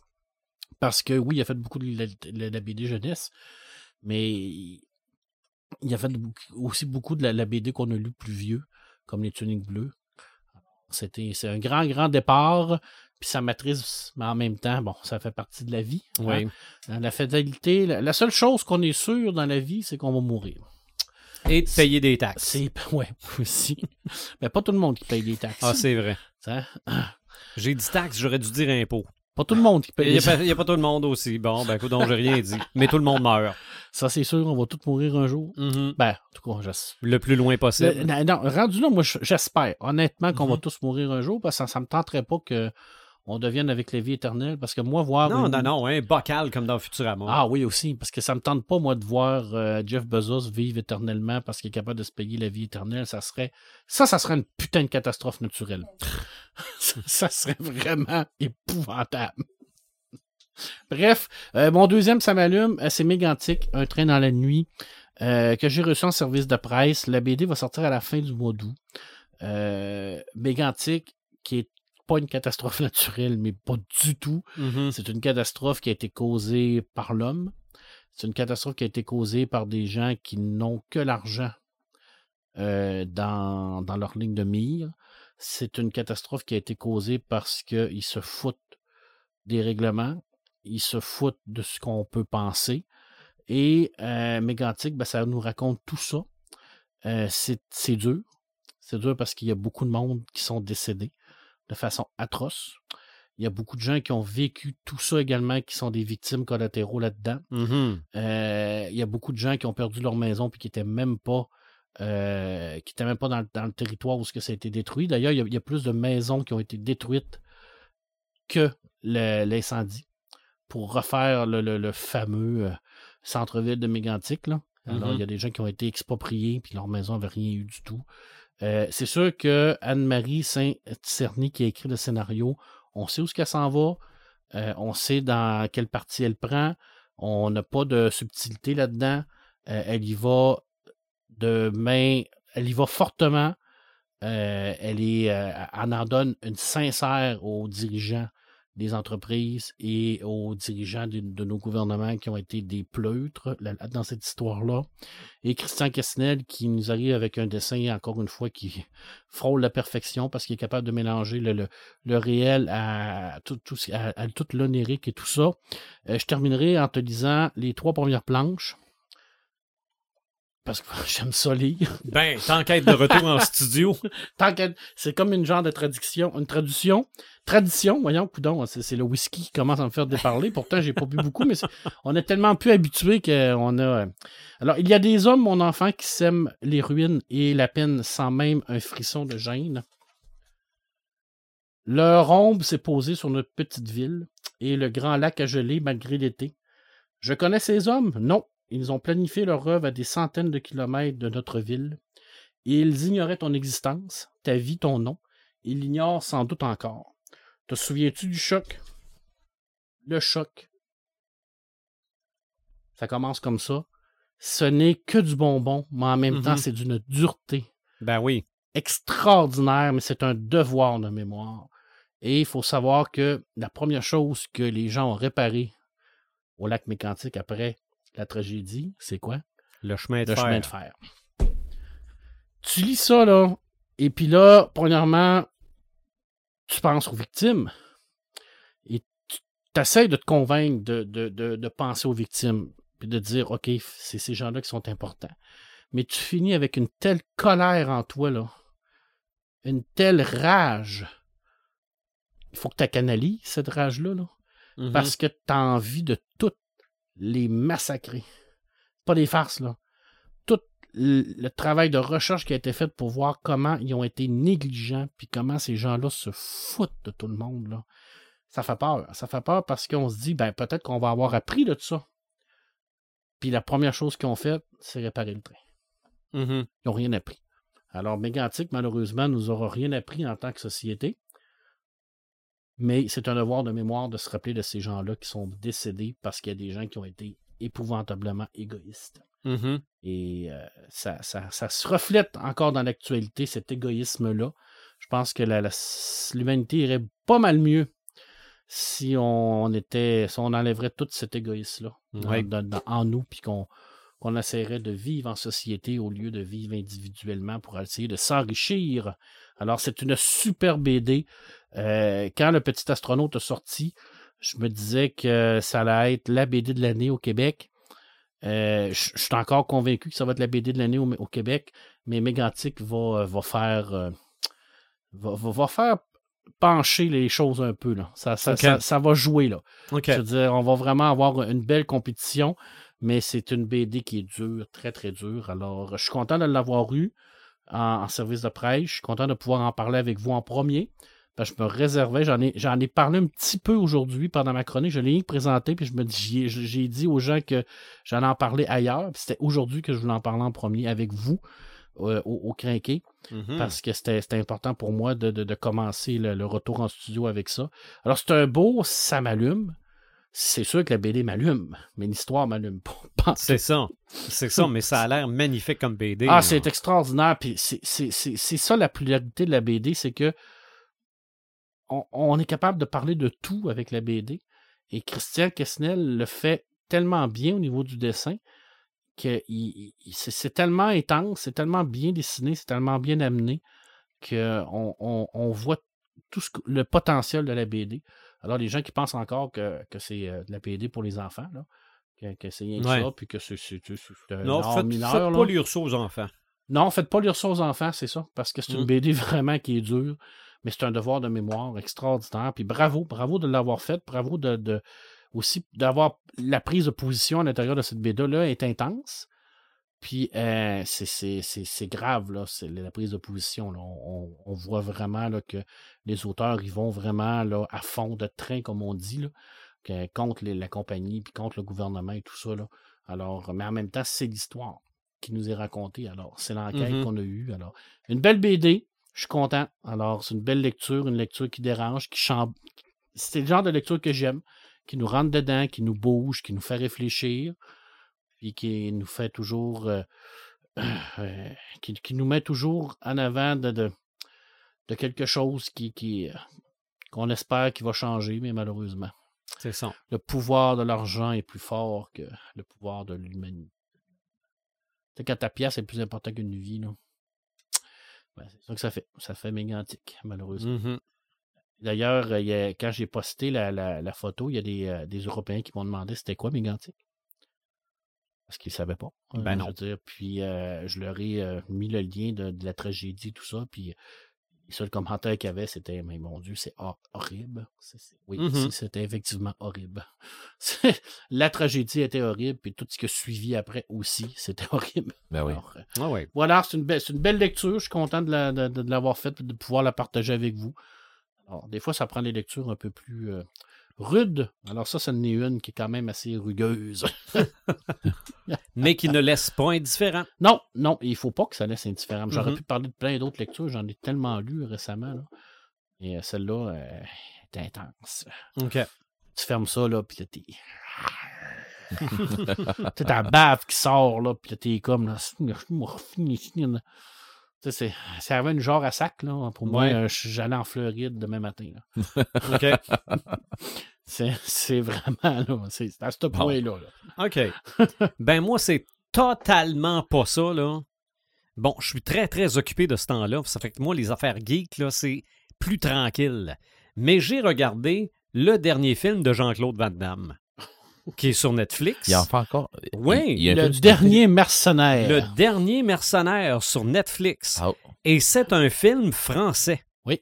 Parce que Jean-Claude Van Damme, c'est un Belge à la Ouais, base. ouais, ouais. hein. Donc, ce film-là, moi, je pense, j'avais aucune attente. Ben, non, c'est pas vrai. Je m'attendais à un film d'action sérieux, dark. OK, là? Un film, là, de Jean-Claude Van Damme. OK? Ou un film, un, ou, je, ne sais pas moi, Rambo 8. ah ouais. OK? Parce que là, ça s'appelait Le Dernier Mercenaire, puis c'était avec Jean-Claude Van Damme. Hey, bon, Yann, que j'ai décha- ben, j'ai été chanté. C'est pas vrai, j'ai trouvé ça bon. Mais c'était pas pantoute ce que je Ah, m'attendais. c'est c'est une Ok? genre de. C'est quasiment une comédie. c'est une comédie. Ok, je vais aller Ah, voir. ah, ça C'est- vaut la peine. Honnête, C'est ça vaut la c'est peine. une comédie. Moi, je pense que si on a aimé Lupin, Oui. On va aimer Le Dernier Mercenaire parce que les deux sont autant français l'un que l'autre, dans leur production, dans leur humour, dans le, le- la façon que c'est filmé. Là. Mais il est bon, Van Damme, là-dedans. là. Je l'ai je l'ai trouvé bien correct. Les autres pas personnages. non, non, pas là. en tout. Je veux dire, euh, je vais, je vais vendre un petit punch de rien. Là. Il rentre dans une pièce, il y a un poster de Bloodsport, il dit Ah, il y a le gars là-dedans, il est bon. OK? Mais la première fois que tu le vois, il y a les deux jambes écartées de chaque bord. Mais à part, euh, ouais, il y a peut-être la philosophie aussi. Ils font philosopher pas mal. Mais ça, c'est mais le il, cliché. il philosophe lui-même pas mal. dans C'est ça, film. mais c'est le cliché de Van Damme, là. Ah. Mais encore une fois, ça, des fois, tu, tu l'écoutes, puis tu sais pas où est-ce qu'il s'en va, là. Ok. Pas en tout, là. Ah, je vais aller Mais, mais le, monsieur, il est dépassé 60 ans, Ouais. me semble-t-il. Ah, là. probablement. Il est il Probablement. en shape. Là. Non, non, non. Euh, euh, honnêtement, là, c'est... c'est, euh, c'est c'est correct comme film. Oui. C'est- Je Ah. je ne sais pas si je serais allé voir ça au cinéma. Je pense que ça va pas sortir au cinéma. Non, non, non, non, non, absolument pas. Mais si c'était sorti au cinéma, ça aurait peut-être pas fait un gros hit, là. Mais il y a des films Netflix pires que ça. C'est sympathique. Mm. Puis Van Damme se prend pas au sérieux, même qu'il réduit un peu, comme tu Oh, dit. ouais, ouais. Mais en même temps, ben, ça reste qu'il nous démontre encore toutes ses qualités athlétiques. Ok. Mhm. Puis, euh, il renie pas sa carrière. Il sait qu'il a fait de l'argent avec ce genre de film-là. Mhm. Puis c'est ça qu'il est en train de nous dire. Regarde, moi, j'ai plus rien à faire. J'ai de l'argent, je fais, je fais pour le fun. C'est ça. OK. Mais c'est- bien filmé. Oui. C'est bien. Ah euh, ouais, puis le scénario est quand même solide. Il y a une Oh, belle ouais. histoire. J'en ai vu des bien pires que ça. Là. oui. Tu as parlé d'Armageddon tantôt. Là. Selon moi, c'est 100 fois pire que ça. Là. Ça- Mettons, là, tu te cherches de quoi un samedi soir, Ok. puis euh, il Fonce. pleut ou bon. C'est beau. Go avec ça. Je vais checker ça. Avec ça. Donc, ton samalume raide. Euh, ben, ça m'allume. euh, Je vais commencer par un bof. OK? OK? C'est- pas un samalume, c'est un bof. Euh, c'est pas un samétain non plus. Euh, tu te souviens, on avait jasé l'autre fois, je t'avais dit que j'avais commencé le vilain petit canard, Mhm, des oui, euh, comptes interdits. Ben, c'est ça, je sais pas ce qui est le vilain petit canard. Ah bon. Il n'y a pas de canard, puis il y a un vilain, puis c'est tout. En tout cas, je, je, je sais pas. OK. j'ai- Mais j'ai tu pas- connais pas beaucoup l'histoire du vilain petit canard aussi. c'est peut-être pour ça que oui, tu l'as pas trouvé. Mais, tu sais, je- ok, il explique, là, mais. My God, là, on, se ramasse, on se ramasse dans une histoire de vampire. Ah, ok. Puis j'ai fait, euh, ok, non. Euh, c'est pas, pas parce que c'était une histoire de vampire. j'ai- j'ai- non, j'ai comme pas. euh, je sais pas. J'ai, j'ai, j'ai pas, j'ai pas trippé plus qu'il faut. Là. Ils ont J'ai- trop étiré la sauce. Je sais pas. En tout cas, j'ai pas capoté. Ou ils ont Mais- trop essayé de la changer. Ouais. en tout cas, euh, j'ai pas, j'ai pas, j'ai pas embarqué assez. Mais c'est pas grave. c'est ton premier dans cette série-là qui est un bof. Ouais. Oui. C'est quand même une bonne moyenne. Oui, non, non, non, c'est ça. C'est un buff, c'est pas un, c'est pas un yak, là. C'est pas ça, là. C'est que moi, je m'attendais à de quoi que j'allais faire. Ah, c'est tombé hot. Mm. Mais c'est pas ça. C'est ça. OK. Euh, ça m'allume. euh, mon gros, gros, gros ça m'allume de mes vacances. euh, je me suis ramassé en fin de semaine passée avec. Euh, dans le fond, on a eu une grosse réunion de, de guildes, mais en vrai, là. C'est pas, euh, Mhm. pas, pas en ligne avec tout le monde en train de jouer. Là. On s'est ramassé euh, vendredi, j'ai été à Mirabel chez, euh, dans le fond, mon guild leader euh, de, de X-Machine QC. Fait que j'étais arrivé là-bas. Fait que là, gros fun. Puis, sais, on a embarqué. Là. On, on s'est fait du fun. Ça a cliqué tout de suite, tout de suite. Euh, j'étais arrivé chez eux. Fait que là, j'ai jouais avec lui, je jouais avec sa femme. là, j'ai rencontré sa femme en vrai. On jase, puis on s'écœure, tout ça, toute la gang. Puis là, j'ai vu du monde que... c'est- des gens que tu n'avais jamais rencontrés? J'ai jamais, jamais, jamais rencontré personne de cette gang-là. Ça, c'est à- pour à ton. part- euh, À quel part, jeu? à part sur Internet. là. À part sur Internet, je joue avec, euh, avec eux autres sur Elder Scroll Online. OK. Fait que euh, dans le fond, j'ai joué avec eux autres. Ben, c'est le même jeu que, que Skyrim, que Ouais. le, Oblivion, des affaires comme ça. Là. Si tu connais la série, Daggerfall, tout ça. Si tu connais la série, c'est c'est une sé- c'est un jeu online qui est découlé de cette série-là. Euh, fait que nous autres, on joue tout le temps ensemble, mais là, on a fait vraiment une réunion. Ben, c'était la première fois que moi j'étais là. Mais c'était hot de voir du monde que tu rencontres, mais là, tu mets, tu mets une face sur la voie, là. OK, OK, OK. Tu sais, d'habitude, tu vas voir du monde en, en photo, quelque chose comme ça, mais là, j'ai mis une face sur des voix, là, puis, tu sais, c'était hot, là. Pour vrai, là, j'ai vraiment adoré, on s'est fait du fun, on a rencontré, euh, tu sais, j'ai rencontré un paquet de monde là-bas, Euh, tu sais, on s'est fait un feu le soir, puis ça... On a, on a parlé du jeu un peu, mais c'est pas tant ça, là. C'était, euh, tu sais, se rencontrer, euh, on a fait de la piscine l'après-midi, euh, tu sais, c'est- on a, on, on a eu du fun, du gros plaisir. Pour vrai, c'est Mhm. probablement ça va être mon, mon gros moment fort de l'année pour ça pour, pour vrai c'est c'est du monde que j'avais hâte de rencontrer c'est du monde que j'avais hâte de, de, de- de socialiser avec eux autres puis j'ai trouvé ça génial là. puis tu sais il, il y en a un là-dedans là, euh, son son nom c'est Louis mais tu sais son, son, son- son surnom ben pas son surnom mais son gamer tag c'est Loul mais Loul euh, tu sais la, la veille, mais pas la veille, le jeudi, il m'a coaché tout le long, de, de l'avant-midi à, en soirée, jusqu'à temps que ma, ma, ma pièce de part sort de sorte du, du fumoir, parce Mhm. qu'il fait du fumoir, fait qu'il m'a coaché toute la journée, il m'appelait, tu sais, euh, regarde, ça va être trop compliqué de, de, de jaser ça en textant, là, t'es rendu à telle étape, là, faut que tu fasses telle affaire, faut que tu fasses telle affaire, t'as-tu fait, t'as-tu fait ça? Oui, t'es rendu à combien? Fait que là, tu sais, il m'a suivi tout le long, fait que, tu sais, c'était le fun, hein, parce que quand, je- quand on est arrivé au souper samedi, ben j'y ai fait goûter ce que moi j'avais fait. Il Ok. était là, là. Fait que tu sais, j'y ai fait goûter ce que j'avais fait, tout ça. Fait que, tu sais, puis justement, euh, on s'en allait dans l'autre fois dans des histoires de cuisine. Ben, dans le podcast de cuisine, tout ça, ben, je me suis garoché dans le fumoir, puis là, ben, j'ai la piqûre m'a pogné. Fait que, Ah. fait que je me, euh, moi, ma prochaine étape, c'est du bacon. Il est acheté, tout est Mm. acheté, il reste rien qu'à starter ça. Les- le prochain épisode sera sur le bacon. Oh, mais quelle idée! Oh, J'ai aucune idée de ce qu'on peut faire avec Tu ça. dis tout le temps ça. Ouais, mais là, Euh, j'ai clairement mes skis dans le bain. Là. Ouais, là, t'es là. T'as oublié tes fixes en plus, là. Euh, on a parlé tantôt pendant le, le, le pré-show, euh, nouvelle saveur de cerise, à la cerise. Euh, Je suis pas, je je suis pas avancé beaucoup, mais my God, c'est. Je sais pas où est-ce qu'on s'en va. Puis tu sais, des fois, je me dis, c'est-tu bon ce que j'écoute là? Puis je suis pas capable. L'épisode fini, ah, il y a un autre. Ça fait que, tu sais, c'est. Je sais pas. C'est c'est weird, c'est c'est complètement déjanté. J'ai j'ai l'impression d'être dans une affaire de Brian De Palma ou je suis comme Ouais, ça. c'est ou- comme David Cronenberg. Ouais, fusionné avec David Lynch. Ah euh, ouais, du monde, ah, du monde Oh, weird de même. là. weird. Commencer à m'intéresser. Moi, Ah, j'ai pas, commencé ça. C'est spécial. Il y, a- y une scène là où ce que moi puis Sophie, on se regardait, puis on était là, puis on se disait, mais. Dans quel épisode? Euh, tard de- ou- Sur le côté, là, quand Ok, c'est beau, je suis pas rendu là. là, ok, bon, c'est Bon. correct.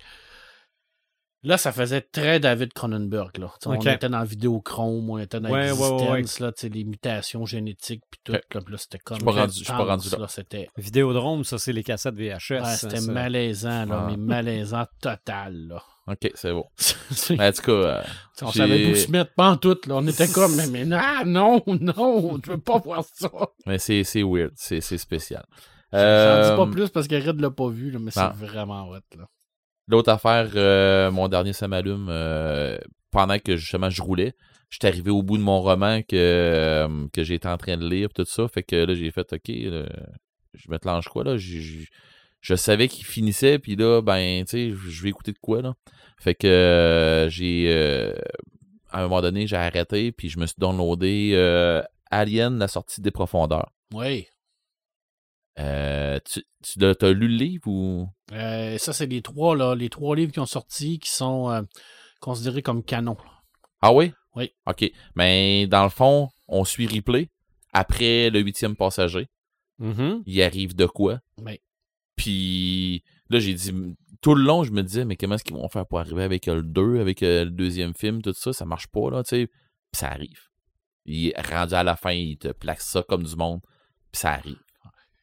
C'est- ils ont vraiment décidé à un moment donné de, de faire. C'est comme un tampon en- entre le, entre premier entre film le et le deuxième film. Ils ont sorti trois, une série de trois livres qui sont considérés comme canons. Dans Faudrait que je sache c'est quoi exactement dans l'ordre des poignées parce que j'ai poigné ça là, sorti des profondeurs. Je sais pas si c'est le premier. Je, vais, je, je t'ai sortirai, je les ai, je les ai tous les trois à la bibliothèque. Ok. Puis c'est vraiment des bons livres. là. Honnêtement, Ah, c'est bien vrai. écrit. Puis- Les gens qui aiment Alien, là. La, la- Mhm. Dans le fond, l'écouter, parce que moi je l'ai pogné en livre audio, euh, l'écouter c'est 4 heures et quelque chose. C'est Ok. pas, c'est pas 5 heures. Puis tu vois, quand ils ont sorti la. Avec la des série effets spéciaux en, plus, en plus, tout ça. Là. Des effets sonores tout. Mhm. donnaient le, ils, ils donnaient le tome 1 gratuitement chez- sur Audible. Ah, ouais. Quand ça Ouais. a sorti, là, Ouais, ils ont ben, fait de la il- promotion. là, il là. est encore là. Ouais, ils ont sorti, puis ils ont Ouais. fait de la promotion, puis ils le donnaient gratuitement. là. OK. C'était pour comme faire une genre de promo. là. mais C'est vraiment Ouais, bon. c'est Audible qui l'a produit puis qui ont fait. euh, C'est vraiment intense. Oh là. oui. Ah non, c'est du Alien. Euh... ah oui, OK. c'est hot. Non, moi j'ai j'ai vraiment trippé là. Vraiment du très bon Alien. Non, non. C'est c'est pas de là à la ruche terrestre, là? Non. Mais euh, Ça donne beaucoup d'idées, beaucoup de, de- Ouais, de- ça amène beaucoup de, de nouveautés, de saveurs à l'intérieur de tout ça. Puis ça, ça démontre tout le potentiel que cet univers-là a. Il a encore, là, parce qu'il y a encore beaucoup de choses. ouais, à j'ai adoré ce qu'ils ont fait avec euh, l'intelligence artificielle de- du début, là. Tu sais, Ouais. de H, là. Ah, cas, C'était une bonne. je vais pas trop en parler c'est une parce que pour vrai, ça vaut vraiment la peine. fait ça, c'est une bonne affaire. Je suis content Ouais, ouais. parce que le jeu de rôle qui est sorti aussi, là, qui a fait un gros hit. Là, Ouais, ben c'est ça, mais tu sais, celui-là, ce qui est hot, c'est que justement, ils ont fait ça comme. T'as l'impression d'avoir des images. Puis moi, je me suis je me le suis imaginé tout le long, là, parce que, tu sais, justement, il... tous les effets sonores qui viennent dedans. euh, Regarde, euh, la même voix que la femme, la femme qui fait replay, qui double replay, c'est la même voix. OK. Tu sais, c'est, c'est- En tout cas, un paquet de trucs que j'ai, que j'ai beaucoup aimé là-dedans. J'ai, j'ai vraiment aimé ça. Je, me suis dit, bah, hey, regarde, j'ai un 4 heures. Là, tu sais, je, euh, je roule pendant 6. Là, fait que, euh, va me clencher un petit Tu vas le 4 heures de finir ça. quand tu vas t'arriver, tu vas l'avoir fini. Ben, c'est ça, mais je l'ai fini avant d'arriver. Ah. Puis, tu sais, fait que. OK. Mais bon, c'est, c'était excellent. C'était vraiment excellent. OK. That's it. Podcast sur le bacon, c'était une joke. là. Malgré que. Hey, Peut-être, on va mettre ça dans la liste. n'est pas dans ses niaiseries, toi, OK? Non, non, mais. Je l'écris. OK. Non, non, mais euh, je peux parler de Porky Pig. Ouais. On peut aller Les- dans plein de Les trois petits ça. cochons. Spider Pig. Oh, Burger Time. Spider, Spider Pig. Ouf. Spider Pig. Puis Eric va pouvoir nous faire une chronique sur le fumage. C'est ça, oui, c'est vrai. Ouais. Le, Avec le- une dégustation. Le B. Hein, Tu sais, ben, ok. C'est pour ça que tu l'as écrit, toi. Non, mais c'est ça. ça, l'affaire. le, le podcast, c'est le prétexte uniquement là, pour manger du bacon. Eh, écoute, je, me- je l'amène en salaison. Euh, il faut que je compte mes affaires parce que je pourrais pas le faire en de semaine ici, qui, va s'en venir. Fait qu'il faut que j'attende pour le préparer pour qu'il soit fumable le samedi prochain. Fait que dans le fond, euh, probablement que mercredi, je vais le mettre en salaison, mercredi ou jeudi. Fait que Fait que, finalement, on va faire le podcast chez vous dans deux semaines. Mais moi, j'en rajoute deux sur la liste parce que j'ai des choses à vous apprendre. Mhm. Et là, je vous apprends ça en live, Live. devant tout le monde. Oui. Alors, on va rajouter la mythologie et l'histoire OK, oui. Parce que Valérie Majane va venir nous Oui, raconter. ça, ça fait longtemps qu'on. Alors, j'ai discuté avec elle et elle est toujours partante. Alors, euh, ça, ça, te- ça va être vraiment Ben, intéressant. Puis imagine, moi j'ai encore un beau euh, numéro spécial sur Alix. là. Alix, effectivement. Alors, ça, ça va être super intéressant. Ben, Alix et je pense sur les Romains en tant que tel. Ouais. Aussi, à travers cette BD-là. Ce qu'il faut savoir, c'est que Valérie Majane était, elle- elle- je pense qu'elle est, euh, est diplômée en histoire. Mhm. Alors, Scénariste. Elle, elle scénariste, elle se spécialise, elle adore la mythologie également. Alors, ça va vraiment être non, non, intense, c'est ça. sûr que, regarde. Puis, euh, on va aussi en faire un sur le désert. J'aime beaucoup ton idée sur le désert Mhm. parce qu'on va avoir euh, un type qui va venir nous parler de Dune. Alors, ça, c'est. C'est quoi ça? C'est bon, c'est une affaire qui se passe dans le désert. C'est- là. non, non, ben, c'est un, c'est un film. Ouais. là, c'est- Alors, Lloyd Chéry, qui est un animateur de podcast aussi, qui anime euh, C'est plus que la SF, Mhm. puis qui a écrit le Duc, le MOOC. Alors, le MOOC, c'est comme un genre de, de documentaire, revue, livre là, sur Dune. Et il va sortir un nouveau livre sur Dune qui est tout sur Dune. Alors, c'est vraiment quelqu'un Ouais. qui, qui- qui est spécialiste de Dune. Alors, il va venir nous jaser de Dune et je- j'aime beaucoup ça, l'idée de l'amener dans le désert. Oui. Parce qu'il y a tellement d'affaires dans le désert, là. Parce que, bon, on s'en. Au moins, je vais avoir lu le premier roman, moi. Ouais, ben oui. Mm. Puis je veux dire, regarde, c'est un bon, un bon flash que Imaginatrix a eu parce que ça se passe dans le désert tout le long. Ben oui. C'est ça. là, je dire. Puis le désert, c'est un personnage de- à plein d'endroits. à là. plein d'endroits, c'est un personnage qui est tellement important. Puis je veux dire, il y a Mm. tellement de trucs qui s'est basé dans le C'est désert. ça. Alors, on va avoir, je pense qu'on va avoir beaucoup de plaisir. Il y en a un qui est allé passer 40 jours dans le désert il y a en 2000 plus, ans. on va encore parler de religion. On va se Non, faire non, non, on non, va- non, non, du, du plus grand livre jamais écrit. Ouais, c'est vrai. Maintenant, on va se faire, euh, on va se faire taxer de podcast religieux. En tout cas, on, croit en ce qu'on dit. Ça, c'est un euh, j'ai hâte de voir comment est-ce qu'ils vont me faire avaler ça, moi. Mais euh, tant qu'à être sur notre liste, euh, rajoutons donc Goldorak. Ouais, aussi. Ça aussi. C'est pas déjà là, là. Ben, c'est des mechas. Ça, ça s'en vient. non, non, là. non, vraiment Goldorak. Goldorak, Goldorak. là. Goldorak, ok. Ouais, ça c'est parce que là, euh, on, on a encore l'entrevue avec Denis Bajram et l'équipe qui est sur la, la table, ça va se faire. Le mois d'octobre qui sort en passant. Ouais, c'est parce que là, il vient, il vient de le finir. Mhm. Il faut savoir que là, il pouvait pas, euh, il pouvait pas tomber en entrevue là, là parce qu'il était en train de le faire. Là. Je veux dire, c'était Mhm. comme difficile de. Oui, mais on peut parler de Goldorak sans rien dire, ça a BD. Ah, ben là, mais je sais bien que lui, il va vouloir nous Oui, parler de la BD ça un se peut peu, bien. là, En tout cas, bref, mais c'est sur la table, alors euh, c'est- il suffit d'a- d'aligner les choses. là. Des fois, c'est difficile avec l'Europe, tout ça, aligner les. Mhm. euh, Ouais, mais c'est pas, pas infaisable. c'est pas infaisable, mais C'est sûr ça. que là, il va tomber en promotion aussi. Puis l'entrevue peut se faire avant le Ouais, podcast. alors, aussi. ça aussi, c'est sur la, dans, dans notre liste depuis un bon bout. Il faut savoir aussi que ces gens-là ont beaucoup de, de- de trucs à faire Oui. aussi. C'est une BD Goldorak, ça se fait pas. euh. Non, c'est sûr. Savez-vous à quel point cette BD-là, là, c'est un double tranchant? Là? Ben oui. Parce qu'il a, il a déjà commencé à se faire critiquer là, parce qu'il il avait mis son Goldorak avec une petite barbe. Là. Hey, moi, pour ça, je le trouve, Actarus, euh. Actarus, je le trouve Ouais. badass, je le trouve hot.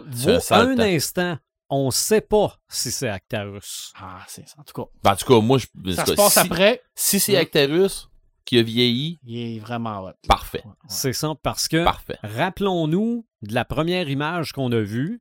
C'est un fulgure point tout, tout rouillé dans le milieu d'un lac. C'est vrai. OK? Ouais. Si un fulgure point tout rouillé dans le milieu d'un lac, c'est parce qu'il est pas retourné à Goldorak. Ah. Ouais. Fait qu'il est où? Il s'est passé quoi? C'est-tu quel- pas. c'est-tu quelqu'un qui le trouve comme euh, les jeunes trouvent euh, la voiture Mais des peut-être que cette planche-là, là, peut-être que la planche d'a- d'après, là, c'est euh, on retourne des années en arrière. Puis là, ça va nous expliquer pourquoi que Goldorak est tout défait. Peut-être aussi. Peut-être c'est ça. Il On sait s'attaque, pas. il s'attaque à un monument. Là. Cette Oui. équipe-là s'attaque à un monument.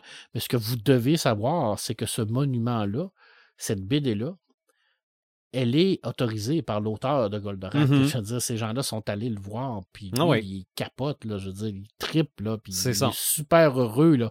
Mais c'est un que- monument pour la francophonie, Oui, tout à fait. pas pour les Japonais. Non. Non, Non, non, mais moi, je, je n'ai confiance 100 000 à l'heure. Ah, moi aussi. Non, oui. L'équipe de ça, là, c'est- ça n'est que des professionnels. des- et, et des gens qui ont un amour pour Goldorak. Bon. C'est probablement ce qui les a lancés dans Ouais. ce qu'ils font aujourd'hui. Ce qui les a réunis aussi tout ensemble. Exact. Ouais. J'ai l'impression ouais. que ça va être une grosse sortie, ça, ce Goldorak. Ben, moi, que moi, je l'ai commandé, puis j'ai commandé le Collector Edition. Ouais, moi aussi, j'ai Ah. commandé le Collector, le Collector Edition. Edition, il est comme 80$. piastres. Ah, il, est, Bon. il est cher, là, mais euh, il, Ouais. il est vraiment Ouais. beau. Là. On disait pas au début que les geeks, euh, ça n'a pas. euh, Ouais, On n'a rien- compris du message à C'est imaginer. ça, t'aurais, t'aurais dû euh, prendre la règle des, des trois jours. Ouais, je l'ai pris. Ah, puis ça. ça non, mais là, à Mané, tu je l'as me suis commandé dit, pareil. à Mané, je me suis dit, hey, il y a le grand, c'est Goldorak. là. OK, bon, Arrête. voilà. C'est- euh, c'est la réponse. C'est ça. Mais ça règle pas la question quel sera le prochain non.